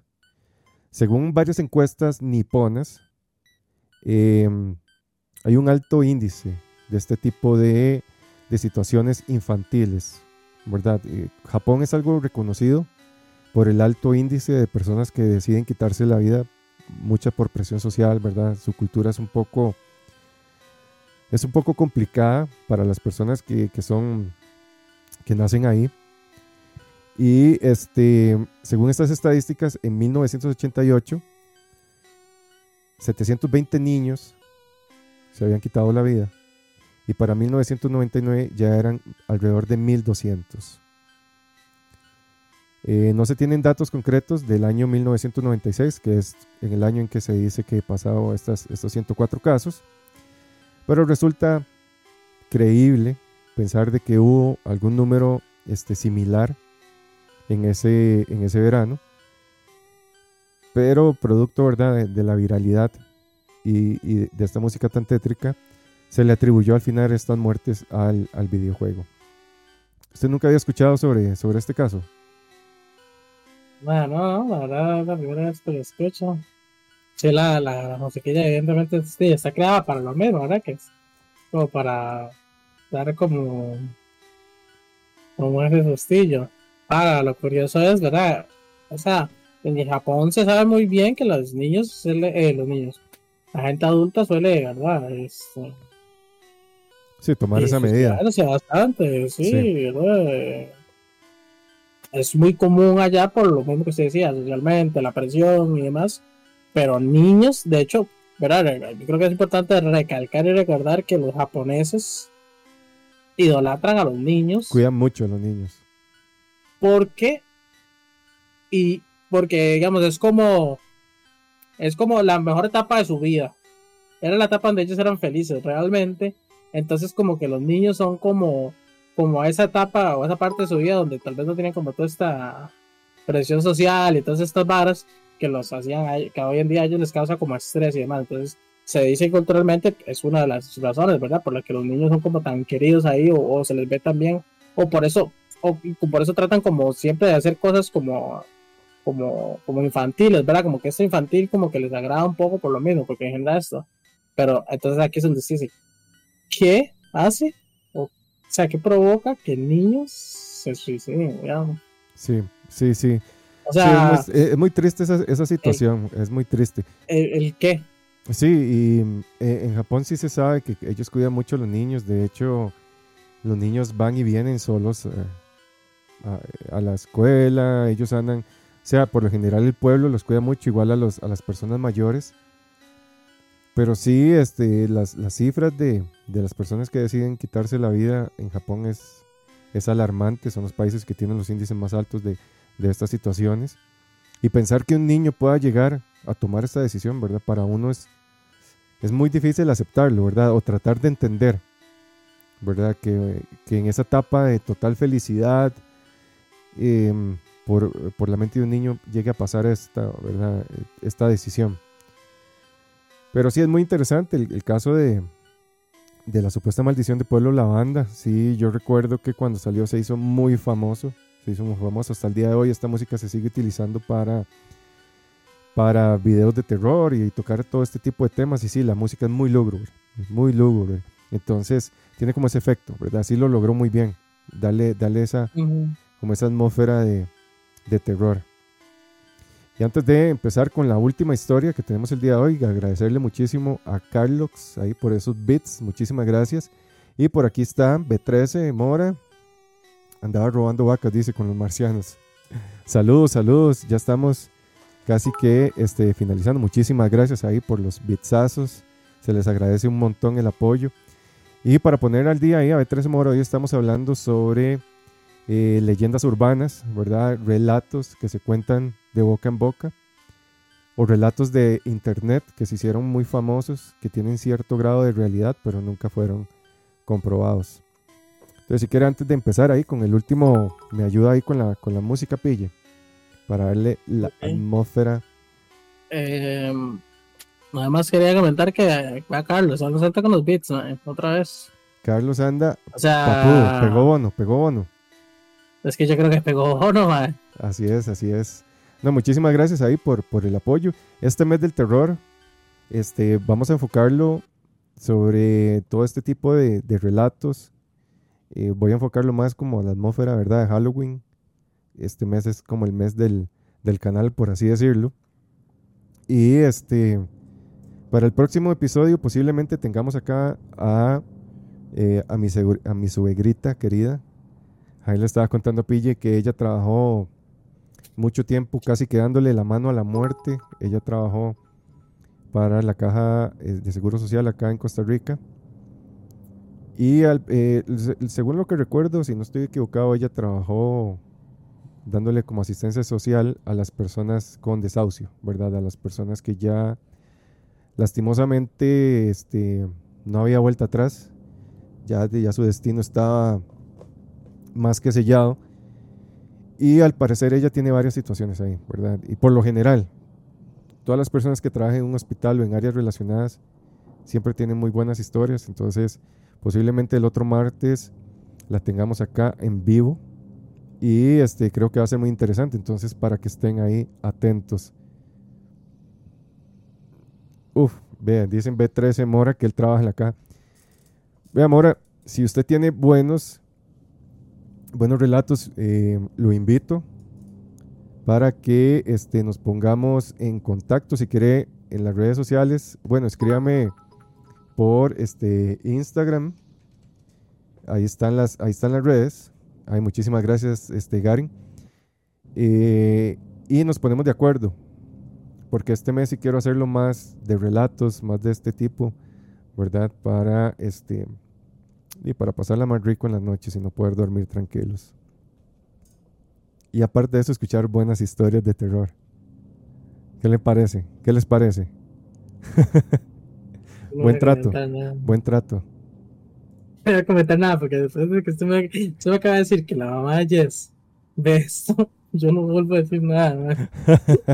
No vuelvo a decir ninguna palabra. Discúlpeme, discúlpeme, este, señora. Eh, no sé cómo se llama, pero discúlpeme. O sea, este no soy yo. No es usted, sí, no, no, es usted. No, no. Yo veo que, a, yo veo que a Carlos le gusta mucho los, los bailes. Le gustan mucho los papures. Los papures, pero sí, no, no, aquí no, aquí no te manejamos el, el papure. Dice, dice B13 Mora, a mí me toca un mes de 3 a 11, otro mes de 11 a 7 y otro mes de 7 a 3. Y en el de 11 a 7, sí, me imagino, me imagino. O sea, los hospitales... Uy, es que hay muchas, hay mucha... Hay muchas energías ahí. Muchas, muchas, muchas. Y, em, hay mucho dolor, hay mucha tristeza, mucha alegría también, pero creo que es más el dolor que, ¿verdad? Y son energías muy pesadas. Y es algo 24/7 y por años. Entonces la carga energética de esos lugares es bastante pesada. De hecho, uno de mis sueños siempre fue hacer una exploración en el, en el viejo hospital de Heredia. Yo espero que, no sé, no sé todavía ahorita, digamos, cómo esté ese hospital, pero me encantaría en algún, algún día tener la posibilidad de ir ahí de noche, con Pille, con todo el equipo de, de archivos de Arkham. Entonces, si alguno de los que nos escucha tiene la posibilidad de conseguirnos ese permiso, me, a mí me haría la vida, porque eso es algo que he soñado por años. No sé si lo voy a soportar, pero sí quiero intentarlo, por lo menos entrar, grabar y yo creo que solo eh, con el hecho de estar en un hospital ya abandonado, bueno, no creo que sea abandonado, simplemente que ya no está en funcionamiento, pero el hospital de Heredia, el viejo, este, no sé cuántos años podrá tener de, existir, pero sí es un, es un hospital muy viejo, su infraestructura es muy vieja, em, incluso de día daba, daba daba como sustillo porque son pasadizos muy angostos, o sea, como les digo, es un hospital muy viejo, entonces de noche esa vara debe ser fuerte.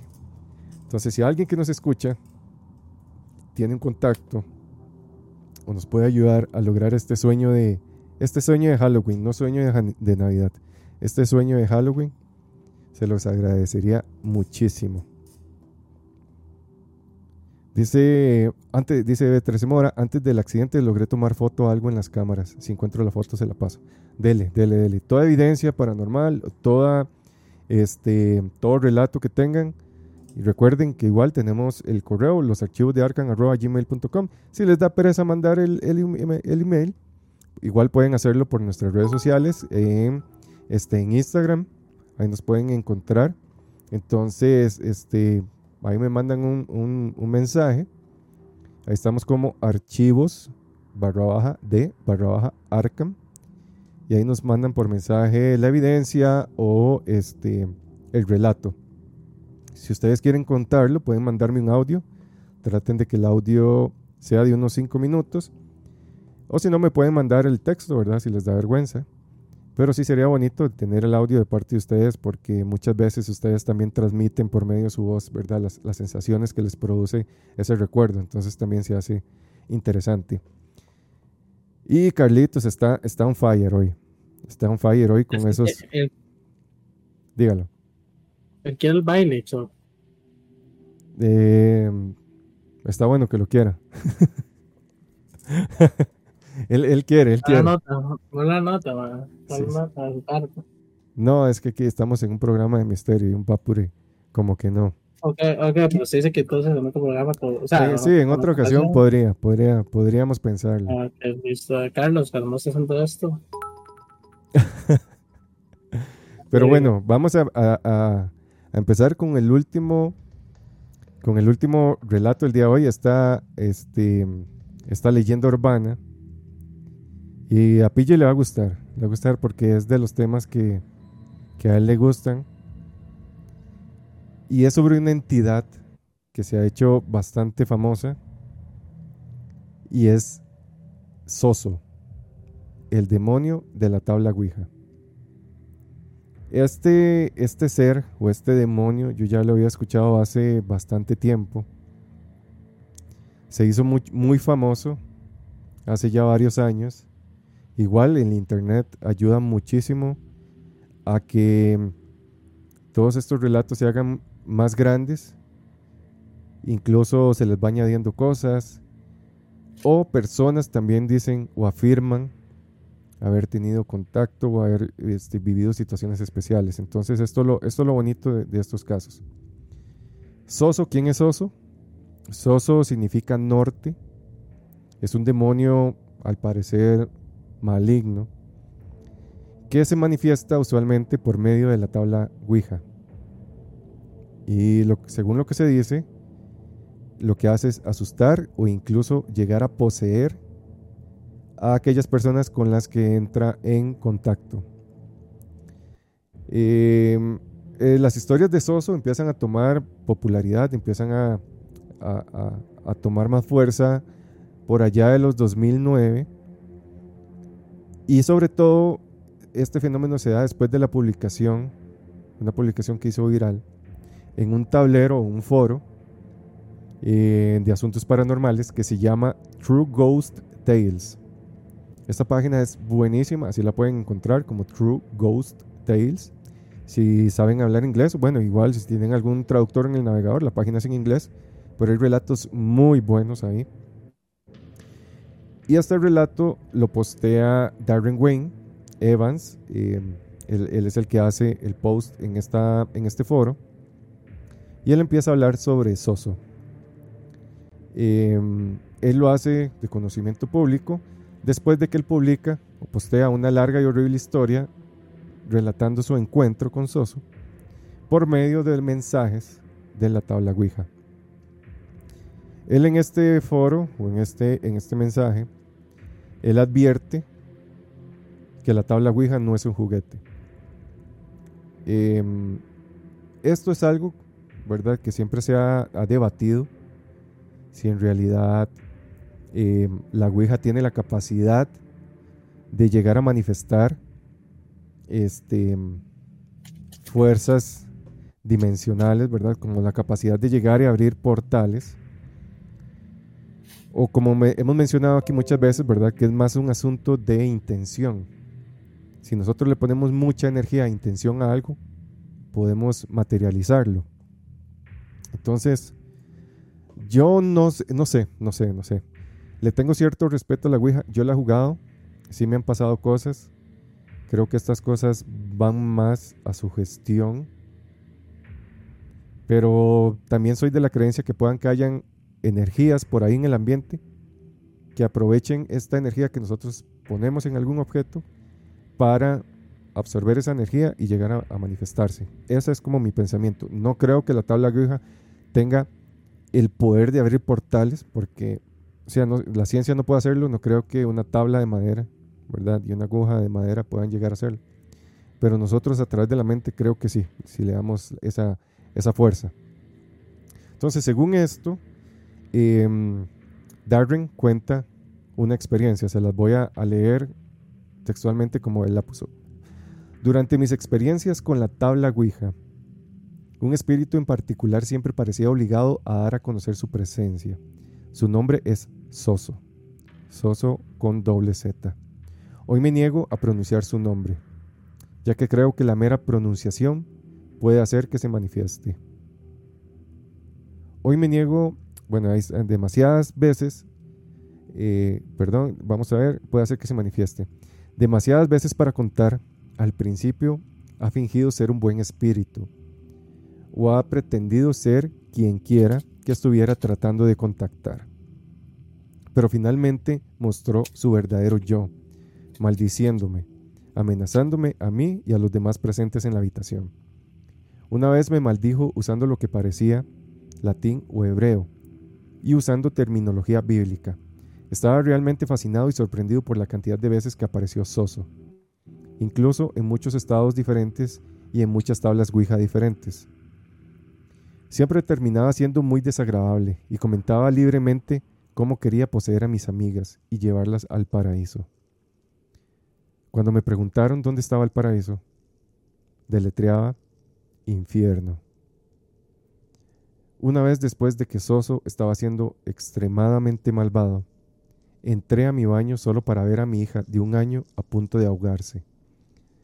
Su madre la había dejado sola en la bañera, solo por un segundo, y de alguna manera el agua, la llave del agua, se abrió y empezó a desbordarse. Instintivamente tenía la cara inclinada hacia arriba y estaba a segundos de hundirse cuando la saqué del agua. Al día siguiente, la hospitalizaron por una extraña infección interna y la aislaron durante 14 días seguidos, mientras los médicos intentaban diagnosticar la enfermedad. Casi la perdemos y fue entonces cuando comencé a sospechar de un ataque demoníaco. Esta es la, una de las experiencias porque el, el post es bastante extenso. Evans eh, dice que su experiencia, em, o relatar su experiencia, logró que pudiera contactar con otras personas que al parecer también han tenido contacto con este Soso, todos por medio de la tabla Ouija. Pero investigaciones sobre quién puede ser o qué figura puede ser o de, de dónde salió la inspiración para este relato, suponiendo que sea un relato inventado, se encontró que en 1818 se escribió un libro llamado El Diccionario Infernal. En ese año se publicó. Básicamente el libro trata sobre el tema de la demonología. Incluso se hace un listado de nombres de demonios. Y el libro contiene un relato de una joven que fue aterrorizada por demonios dos años antes, en 1816. Y en este libro se encuentra que uno de esos demonios era Soso. Eh, se cree que Roland Doe, una persona famosa, también fue víctima de Soso. Y si no saben quién es Roland Doe, Roland Doe es el seudónimo de un niño de 14 años que se sometió a un exorcismo muy violento en 1951. Esta, esta figura es la inspiración de la película El Exorcista. Si ustedes han visto El Exorcista, es una película bastante fuerte. El caso de Roland Doe, que es el seudónimo que se utilizó, es todavía mucho más fuerte. Y en la película El Exorcista en la versión sin censura, hay una escena donde Kerrigan se extiende sobre su cama, que incluso es una de las escenas que yo utilizo en la intro del podcast. Para los que solo nos escuchan, los invito a ir a YouTube para que vean la, intro. En esta escena ella está estirándose con unos movimientos extraños, claramente poseída.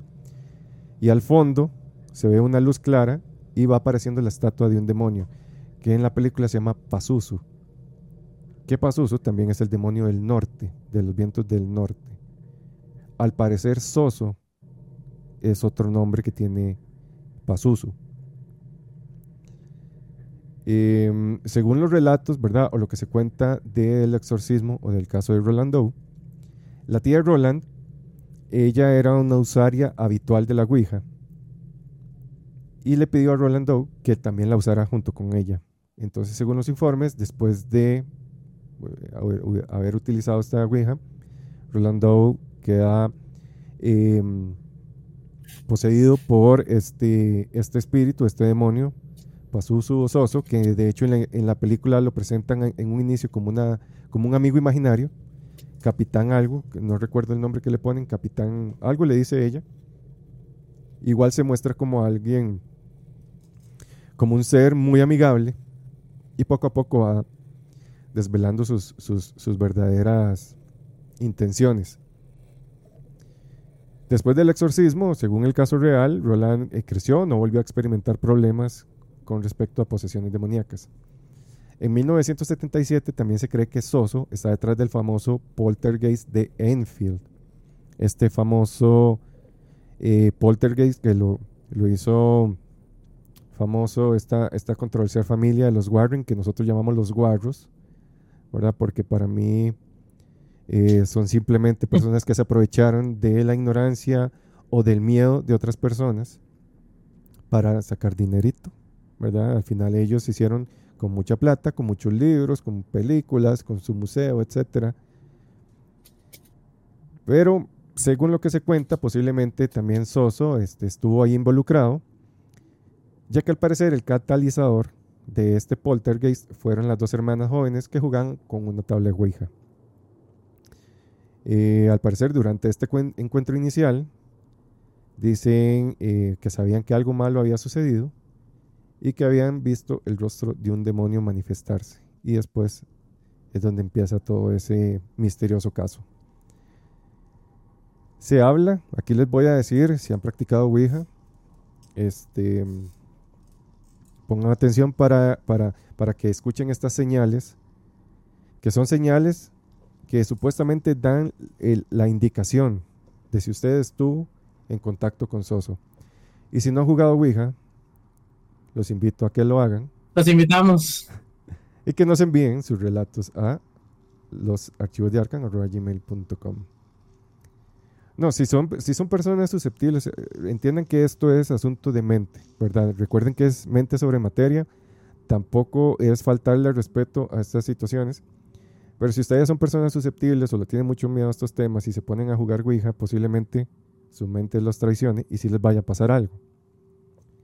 Pero este, desde mi punto de vista, es mi punto de vista, em, creo que cuesta mucho que llegue a pasar. Y no creo que siempre se lleguen a manifestar seres demoníacos, ¿verdad? Este, también en todo este universo desconocido que nos rodea hay otros seres que tal vez sean benignos. Entonces, ese, asunto de la Ouija a mí siempre me ha causado como controversia, no sé cómo, cómo decirlo, ¿verdad? Porque siempre se le, se le da este aire de que el diablo va a estar ahí esperando como si fuera el teléfono directo al diablo y, no es así, ¿verdad? Y creo que estos seres tienen muchas cosas más que hacer, si es que existen, cosas más importantes que estar esperando que alguien simplemente este, esté con una tabla de madera. Pero bueno, eso son, son opiniones personales. Señales de que estamos hablando con Soso o de que hemos hablado. Uno, el estado de ánimo o la temperatura de la habitación puede cambiar repentinamente.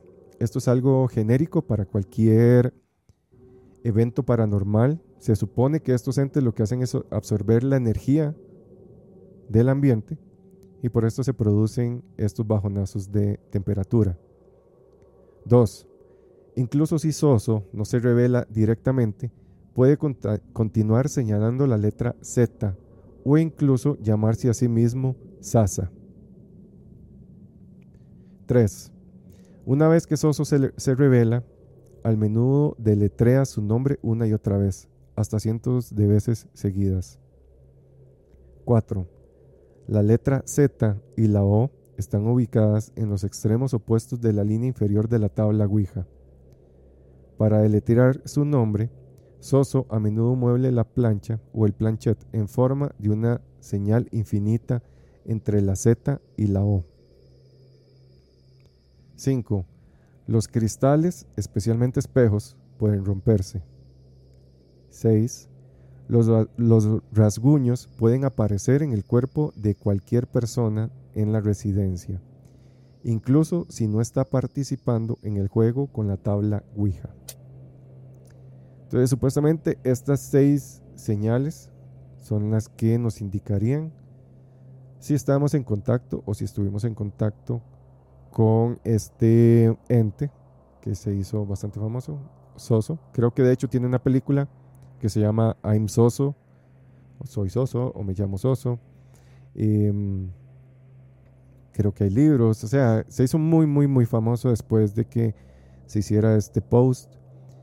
Entonces, este, creo que esto va más del lado de, de todos estos tulpas, ¿verdad? Tipo Slenderman, que al final se le empiezan a alimentar, todo el mundo empieza a creer y le empieza a meter energías. Y posiblemente alguien sí pueda llegar a, haber tenido alguna experiencia y este se lo haya em, se lo haya como como cómo es que se dice como que se lo haya o sea se haya creído que haya sido este ser puede que sea cualquier otra fuerza o ente no sé cómo cómo llamarles pero al final la gente empieza a creerse tanto estas cosas que que, ¿verdad? que, lo, que lo manifiestan. O incluso puede ser simplemente coincidencia y ahí ya creen que es, que es Soso. Nunca había escuchado usted de, de Soso. Bueno, de Pasuso, tal vez sí. De Pasuso aquí sí ha escuchado. Pasuso no. ni, ni Pasuso ni Soso. Este. No, sinceramente nunca había escuchado nada. No, no sé. Yo es que, bueno, no, eh, creo que, como se mencionó, lo hemos hablado anteriormente en, en otros podcasts como más que todo lo de la energía, ¿verdad? Exacto. Mm, ya, al final es que, no, no, es algo, es algo muy importante. No es como que la Ouija haya algo escrito, o sea, como que se diga, ok, usted tira la Ouija, sí o sí va a pasar esto. Puede pasar cualquier cosa. Puede Entonces, pasar dentro, cosa. De eso, dentro de ese cualquier cosa, mucha gente que lo hace puede que haya coincidido que el mismo demonio, por decirlo así, haya dado o sea, haya, haya coincidido, ¿verdad? sí, exactamente. Puede, puede, que sí. Entonces, pero eh, ahí es donde, porque digamos, cuando usted estaba narrando la historia, en la parte donde, donde el la, la chiquita, digamos, de un año, está ahogando. Me explico. No sé, son cosas raras, man. Y yo es que eso sí le tengo mucho miedo y, y digamos, yo nunca haría nunca en la vida, como dijo Marlon, ni como Teta una rosa toco yo una puta ouija, madre. O sea, tocarla de que hacer un ritual, vaya. Porque, madre, nunca sabe lo que puede salir ahí, digamos, usted no puede controlar. Y bueno, yo no sé, eso, yo sé que es ficción al final, ¿verdad? Eh, un poco de ficción, pero cuando usted ve, usted ve las típicas películas de terror donde la gente hace la ouija, madre, al final ellos es como, no, es para contactar con, ¿verdad? casi siempre la gente está tratando de contactar con un ser querido. Y siempre termina pasando todo lo contrario, ¿verdad? No sé si es la realidad a la hora de realizar una Ouija, pero yo supongo que sí, porque al final usted no va a control, usted no, puede, no tiene como el control de, de lo que pueda pasar. Sí, sí, sí, es, es algo controversial. Y, y, y, hay que de varas. Bueno, no es usted, pero personalmente yo lo haría y yo iría ya predispuesto a que puede pasar algo malo. Y esa predisposición puede que cree ese algo malo del que yo estoy como, o sea, que ya mi mente está como ahí indirectamente, aunque yo no lo quiera, pero de ahí, ¿sabe? Sí, sí, es que es, es, eso. El diablo es mañoso, dijo mi mamá. Exacto. Em, puede que, como yo lo digo, ah, puede que hayan energías que aprovechen ese miedo o esa energía o esas ganas de, de, de, de querer contactar a algún familiar querido para ellos proyectarse como en este plano. Pero este sí es algo, es que es como todos estos temas, ¿verdad? Eh, nadie va a tener la, la, verdad. Hay casos que sí se ven muy reales, hay manifestaciones que yo he visto en video, ¿verdad? Que son bastante reales. Lo que yo viví, em, puede que, que yo lo haya visto como coincidencia o como producto de mi mente Puede que no, puede que simplemente yo le esté diciendo así como para tratar de, de suavizar el, asunto, ¿verdad? Pero... Este, sí, sí, exacto, exacto. Pero este, sí es importante siempre tenerles eh, respeto, como, como dice Pilla, ¿verdad? No es que porque uno crea, uno no crea, vaya a faltar respeto, porque uno no sabe, ¿verdad? Hasta que ya le peguen un buen susto o pase algo fuerte, ahí sí va uno a empezar a crecer. Entonces estos temas siempre hay que tratarlos con, con respeto. Hay que saber cómo utilizarla. Em, muchas personas que investigan el fenómeno paranormal utilizan la Ouija para tratar de contactar con, con energías que estén en, en, en, el ambiente, en el lugar, etc. Em, al igual que se utilizan muchos aparatos, ¿verdad? Que algunos no les veo sentido. Pero este, son técnicas que se utilizan, ¿verdad? Y tampoco la, la Ouija es tan ah. antigua, ¿verdad? Este, creo que aquí, bueno, en YouTube sí está el primer, ese, ese capítulo de la Ouija. En Spotify no está, es un, es un Lost Media de, Spotify. Em, creo que ese fue el único que se salvó de esos antiguos capítulos. Entonces, si lo quieren ver, ahí, ahí está el video en YouTube. Es el primero que subimos. Y ahí ponemos evidencias y todo, ¿verdad? Un poco de, lo que uno se va encontrando en, en, YouTube, más que nada, ¿verdad? Que no se ven muy falsas, otras ahí más o menos. Pero el tema de la Ouija es, es bastante interesante. Pero, este... es que ni siquiera la Ouija, man. en general.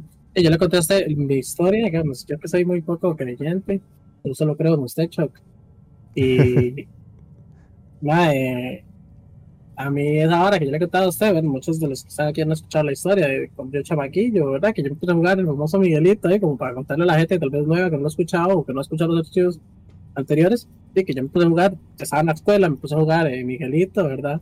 Llega la amiga que me cuadra a mí, me dice que si jugamos, y yo, ¿verdad? Jugando yo muy varón, le digo, sí, juguemos. Y, y, pero a esa parada me da miedo, madre mía. Yo, chamaco, yo no veía ni Chucky, ni, ni El Exorcista, ni ni mierda, porque yo me cagaba del miedo. Veía películas de zombies, que las de zombies técnicamente no están miedo, madre, o sea, no, no están, y ni, sea, no, y eso podía haber. Inclusive un episodio de Smallville, me acuerdo, de una madre, una de las primeras temporadas de una, de una madre que se come como un ciervo en media calle. Vi esa escena, madre, y se lo juro que no puedo dormir como por una semana. Entonces, siempre fui muy miedoso. Entonces ella me dice, pues yo para no quedar ahí de, pato y la cuadra que viene que me cuadre y me llegue, le hacemos el, el, el, el Miguelito, ¿no? El Miguelito, Miguelito, eh, podemos entrar y me, nos tira el lápiz así para arriba, que sí. Miguelito, eh, no sé qué, y ya después podemos salir y no nos dejaba. Y entonces como que la, como que ya entraba, ya mira, ya toca recreo y quedo yo ahí como, ¿verdad? Como quedo yo como, como, como en medio de la vara y como que al final sí, sí, como que dijo que sí, pero como que yo no estoy, yo no estoy muy seguro porque siento que fue más forzado que cualquier cosa, porque en serio lo repetíamos y lo repetíamos y no, no nos dejaba salir, por decirlo así. Y más, yo me acuerdo que esa noche, y es que para mí, por eso digo, es algo que yo nunca en mi vida había, he vivido, de nuevo, digamos, había vivido anteriormente, y yo había hecho, y yo había hecho cosas, o sea, yo había visto cosas que me daban miedo, Claro. me, digamos, me acuerdo de esa noche no poder dormir más del miedo, de, de, todo lo raro. Y que mi mamá, como yo les he contado, mi mamá es bastante religiosa. Y yo me acuerdo estar en. Iba a llegar a ver qué me pasaba de noche. Ajá. Estaba como, como cuarto, como, en quinto de colegio, eh, de escuela, perdón, y que, y que me llevara al baño. Eh, bueno, perdón, que se pusiera a orar ahí como conmigo, que no sé qué. Y ella se puso como a orar y que no sé cuánto y no sé cuánto. Ma, y, y, irme al baño a vomitar yo. o sea, en la puta vida, en la puta vida, ma, yo he vomitado, o sea, ¿quién vomita? Bueno, no sé, no, no sé, no sé, no sé, para mí fue una experiencia muy extraña. Pudo haber sido cualquier cosa. Sí, pero usted la ligó Pudo haber sido nada. Pero para mí, digamos, o sea, fue tan extraño que justo ese día, ma, que porque yo tuviera miedo, no sé, ma, puede, haber sido, tal vez alguien científico ahí me puede explicar que por el miedo tal vez me dieron náuseas y me dieron ganas de vomitar y ya, o lo que sea. Pero más literalmente después de eso yo no voy a tener problemas con, ese tema, la verdad. Pero, como les digo, para mí eso, eso fue, fue extraño y desde ahí le tengo mucho respeto hasta ahora por lo mismo. Claro. O sea, pues yo no, no tocaría la Ouija, porque, ¿sabes? Ya con, con un puta Miguelito, siento que se me metieron 3.000 chamucos, ahora imagínense siendo un una ouija, no, hombre. Sale volando usted y dice que es el anticristo. Me vuelvo, me, me vuelvo el weón. Me vuelvo el Sí, sí, sí. Si uno, es, eh, si uno es susceptible a estos temas, sí hay que tenerles un, un, poco de cuidado por eso mismo, ¿verdad? Porque la mente puede jugar malas pasadas. Pero, este...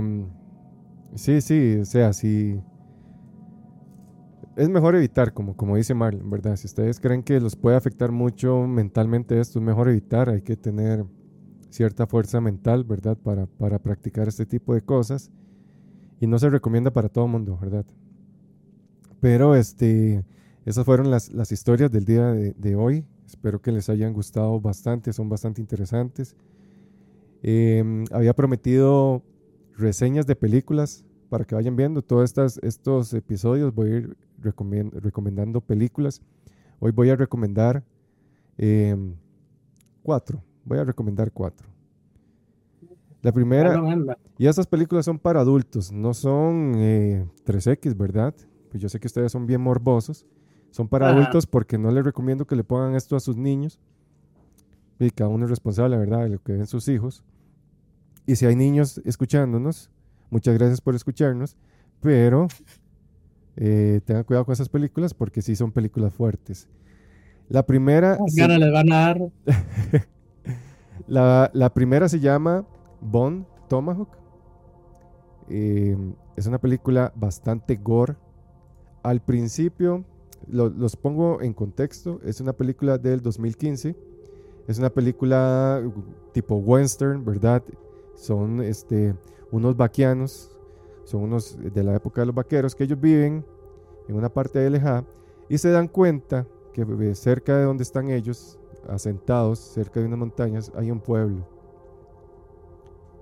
Eh, la película empieza, un pueblo indígena, perdón. La película empieza un poco lento, pero conforme se van desarrollando los hechos, ellos se dan cuenta que este pueblo indígena es caníbal. Cuando ellos se encuentran con este pueblo es donde empieza lo fuerte, entonces se las recomiendo muchísimo. Como les digo, hay escenas, no toda la película es tan fuerte, hay escenas muy rudas. Entonces si son susceptibles a la sangre y a todo ese tipo de gore, tengan ahí discreción. Pero esa es mi primera este, recomendación. Se llama Bone Tomahawk o eh, Tomahawk de hueso, ¿verdad? En español, lo que vendría siendo. En España, supongo que le habrán puesto la chuela de. La, chuela, huesuda, algo así, ¿verdad? Porque ellos siempre salen. Eh, recordar que, que, los Tomahawks sí, usaban mucho los indígenas, ¿verdad? Los indios americanos, como un arma. Básicamente es un hacha, es un hacha, es un hacha pequeña me, imagino que por el bomb, me imagino que, por el canibalismo tiene sentido, hueso, ¿verdad? Y eh, inclusive hay armas que se hacen con hueso, ¿verdad? Entonces, para Mi segunda recomendación es una película eh, muy buena, es muy buena, para mí es una película de culto. Eh, es un poco volada, es una película del 2001 tirada al sci-fi, a la fantasía, y es la famosa película de Donnie Darko. Eh, Donnie Darko, eh, lo que se conoce o lo más popular es como un conejito. Es, como una, alguien vestido de conejo. Pero esta película es, es, muy buena, es muy buena porque juega mucho con la mente, ¿verdad? Es una película que la primera vez no la van a entender, la segunda vez medio la van a entender y la tercera todavía no la van a entender. Es muy compleja, es muy buena, muy entretenida, es una vara muy psicológica. Hay escenas muy épicas en esa película.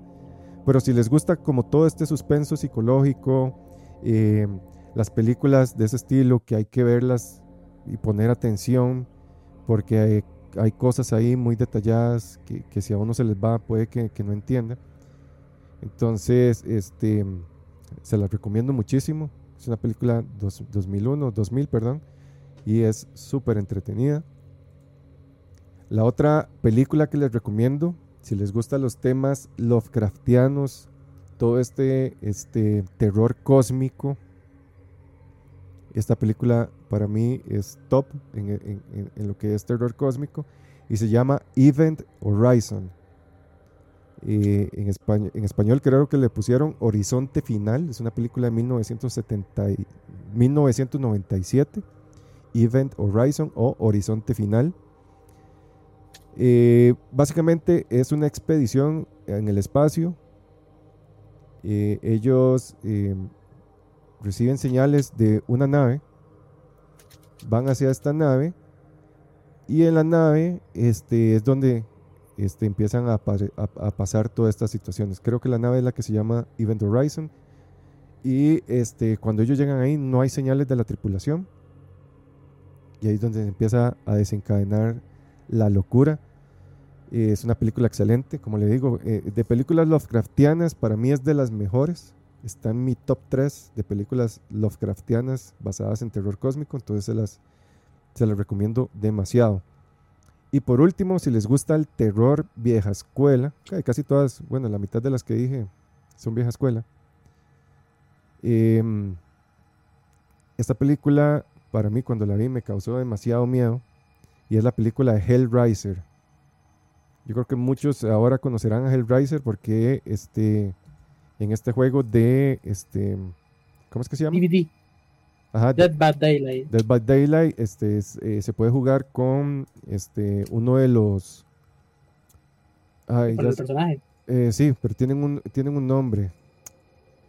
Tienen un nombre específico. Ah, ellos. los- Siempre- los- siempre- Sí, los- es que eso es- no es un mae, es una criatura, ¿verdad? Es una criatura, eso se llama... Siempre Mm, paso hablando de ellos, cenobitas. Muchísimas gracias. Yo siempre que vengo aquí se me lagunea todo. Traigo aquí un montón de cosas y los cenobitas. Eso, eh, le- les recomiendo empezar por la primera. ¿Por qué les recomiendo? Porque acaban de estrenar la última de Hellraiser y está, no la he visto, la última de Hellraiser dicen que está buenísima, le hizo honor. Las, otros, las otras no tanto. La primera y la segunda son muy buenas. Las otras más o menos, creo que hay unas dos más. Pero la que acaban de estrenar eh, está muy basada a lo que esperaba el autor en un principio de, lo que fuera este, esta serie de, Hellraiser, de estos cenobitas. Está basada mucho en el cómic, claramente, de Hellraiser. Y este, les recomiendo la primera, es muy buena. Si les gusta la primera, vean todas las demás. Básicamente, ¿qué son los cenobitas? Los, los cenobitas son seres que son como lugartenientes o generales del infierno, de un ser llamado Leviatán, si no recuerdo mal. Leviatán los pone bajo su orden, bajo su, bajo su mando, y cada uno tiene como una asignación especial, ¿verdad? Entonces, eh, ellos por medio de ciertos artefactos se manifiestan en, en nuestro plano, y cuando hay personas inescrupulosas que juegan con estos artefactos, los empiezan a liberar, y ahí es donde se arma el desmadre, como siempre. Entonces es típica película de los noventas, un poco slasher, terror, ¿verdad? De este estilo. Entonces si les gustan estas películas donde hay mucha sangre y buen maquillaje a la vieja escuela, súper recomendada esta película. Y esas serían mis recomendaciones. No se pille, si usted se le- en este momento se le ocurrió alguna de miedo que usted, que usted haya hecho, esta película me gustó y me... Se me frunció un poco. La de siempre, la de siempre le digo que, pero, desde que la vi me parece un peliculón. La de The Witch, que The sale Anna Taylor Joy. Pero, pero asegúrense que sea la de Anna Taylor Joy, porque hay muchas películas que se llaman así. The Witch, esa es muy buena, diría yo. Muy excelente. Este, no vean Midsommar. Ex- no, véanla, véanla, es muy buena. Solo que a Pille no le gustó. Mid- Midsommar es puro, es pura trama, man. Esa vara. Es no que es es, terror, es, es que es terror psicológico. No es, mm, no es slasher, no es, es- sino que es simplemente jugar con, con la mente. Porque usted jamás, No, promete. usted, usted no, no hubiera esperado eso. Más de uno no se esperaría. No, no, ok, que eh, el plot twist es muy bueno. Ahora, tampoco, tampoco no, no, no exagere, porque ustedes de que ve la película, usted ve algo raro en el pueblo. sí, claramente cuando uno ve mucha felicidad ¿verdad? y mucho esto, uno ya lo va, ya uno dice, esta secta, algo se Pero digamos, ¿cuál es mi, mi- de mi perspectiva? Muy Cuidado con los spoilers, ¿verdad? Cuidado con los spoilers. Mi perspectiva es muy lenta. Sí, es una muy película lenta. lenta, lentísima. Y, ok, el plot twist es bastante, bastante bueno, pero no, no termina de. Para De- mí no vale la pena. Para mí no vale, no compensa lo lenta que es sí, la sí, película. entiendo, entiendo. No lo compensa, digamos. Es Sí, usted hubiera esperado algo pues, todavía más, ajá, más volado. peor, o sea, o sea, que más volado. Si hubieran exagerado un poco más y todavía, pero, pero, o sea, sí, yo lo vi con una persona y no me gustó mucho. Sí, sí, sí. Pero igual, ahí O sea, la, ni a mí ni a ella, ¿verdad? Ni a mí ni a ella me gustó mucho. sí, sí. verdad. Ahí si les gusta el, eh, em, la casa productora es A24. Para los que conocen un poco Ujú. A24, ellos son películas muy locas, digamos. Ellos tienen películas, eh, o sea, es mucho cine, tienen muchas películas de cine experimental, varas muy locas. Entonces ellos tienen de todo un poco. Eh, O sea, entonces, ¿cuál es muy buena? ¿cuál? El que acaban de sacar, de hecho, la, la, el origen de la película. Bueno, se llama así, The Origins, el de la, de la, la huérfana. Ajá, Muy buena, man. sí. Huérfana, Exacto. muy buena película. Sí. Sí. Pero bueno, esas son las recomendaciones de hoy para no quemarlas. El otro martes le traemos más recomendaciones para este mes del terror. Yo lo que estoy haciendo con Jess, con el amor de mi vida, es casi que ver una película, una película diario este, de terror o relacionada con, o películas viejas de estas cómicas que tiraban en Halloween para ese tiempo, con situaciones ahí este, extrañas. Entonces también le voy a traer de ese tipo de películas para que también se rían, se rían un poco, ¿verdad? No todo en la vida es terror y miedo. Em, y sí, espero que les haya gustado bastante el episodio de hoy. Muchísimas gracias a todos los que estuvieron ahí conectados y comentando. A Carlos, a Gary, a Raisef, por ahí sube 13 Mora. Tuvimos al Dante. Y también un saludito para Juancito. Juancito que es fiel oyente. Yo le prometí mandarle un saludo. Entonces, Juancito, usted sabe quién es. Un saludazo. Espero que lo esté compartiendo con sus amigos allá en, Mordor. Este es parte de Mordor también, donde usted labora. Mm. Y este y muchas gracias por este, siempre estar ahí, siempre estar al pendiente. Eh, el otro martes, como les comenté, posiblemente tengamos una invitada de honor que puede que nos cuente historias relacionadas a hospitales, a experiencias cercanas a la muerte, no de parte de ella, sino lastimosamente de las personas a las que ella tenía que ayudar. Entonces, para que estén ahí pendientes. Y este mes este, voy a tratar de traer otros invitados ahí especiales que nos cuenten este, historias o relatos que nos pongan los pelos de punta. Villa, si quieres se despide. Eh, bueno, gracias, Chuck, por siempre. Aquí aquí se, se, entretiene uno siempre y escucha cosas nuevas e interesantes, ¿verdad? De toda esta índole terrorífica. Por dicha, ya Chuck volvió, ¿verdad? Su letargo. De mi invernación. Eh, exacto. Eh, muchas gracias a todos los que nos escucharon, como siempre, por parar, por sacar el ratito, ¿verdad? Escucharnos en, tanto en vivo como por las distintas plataformas.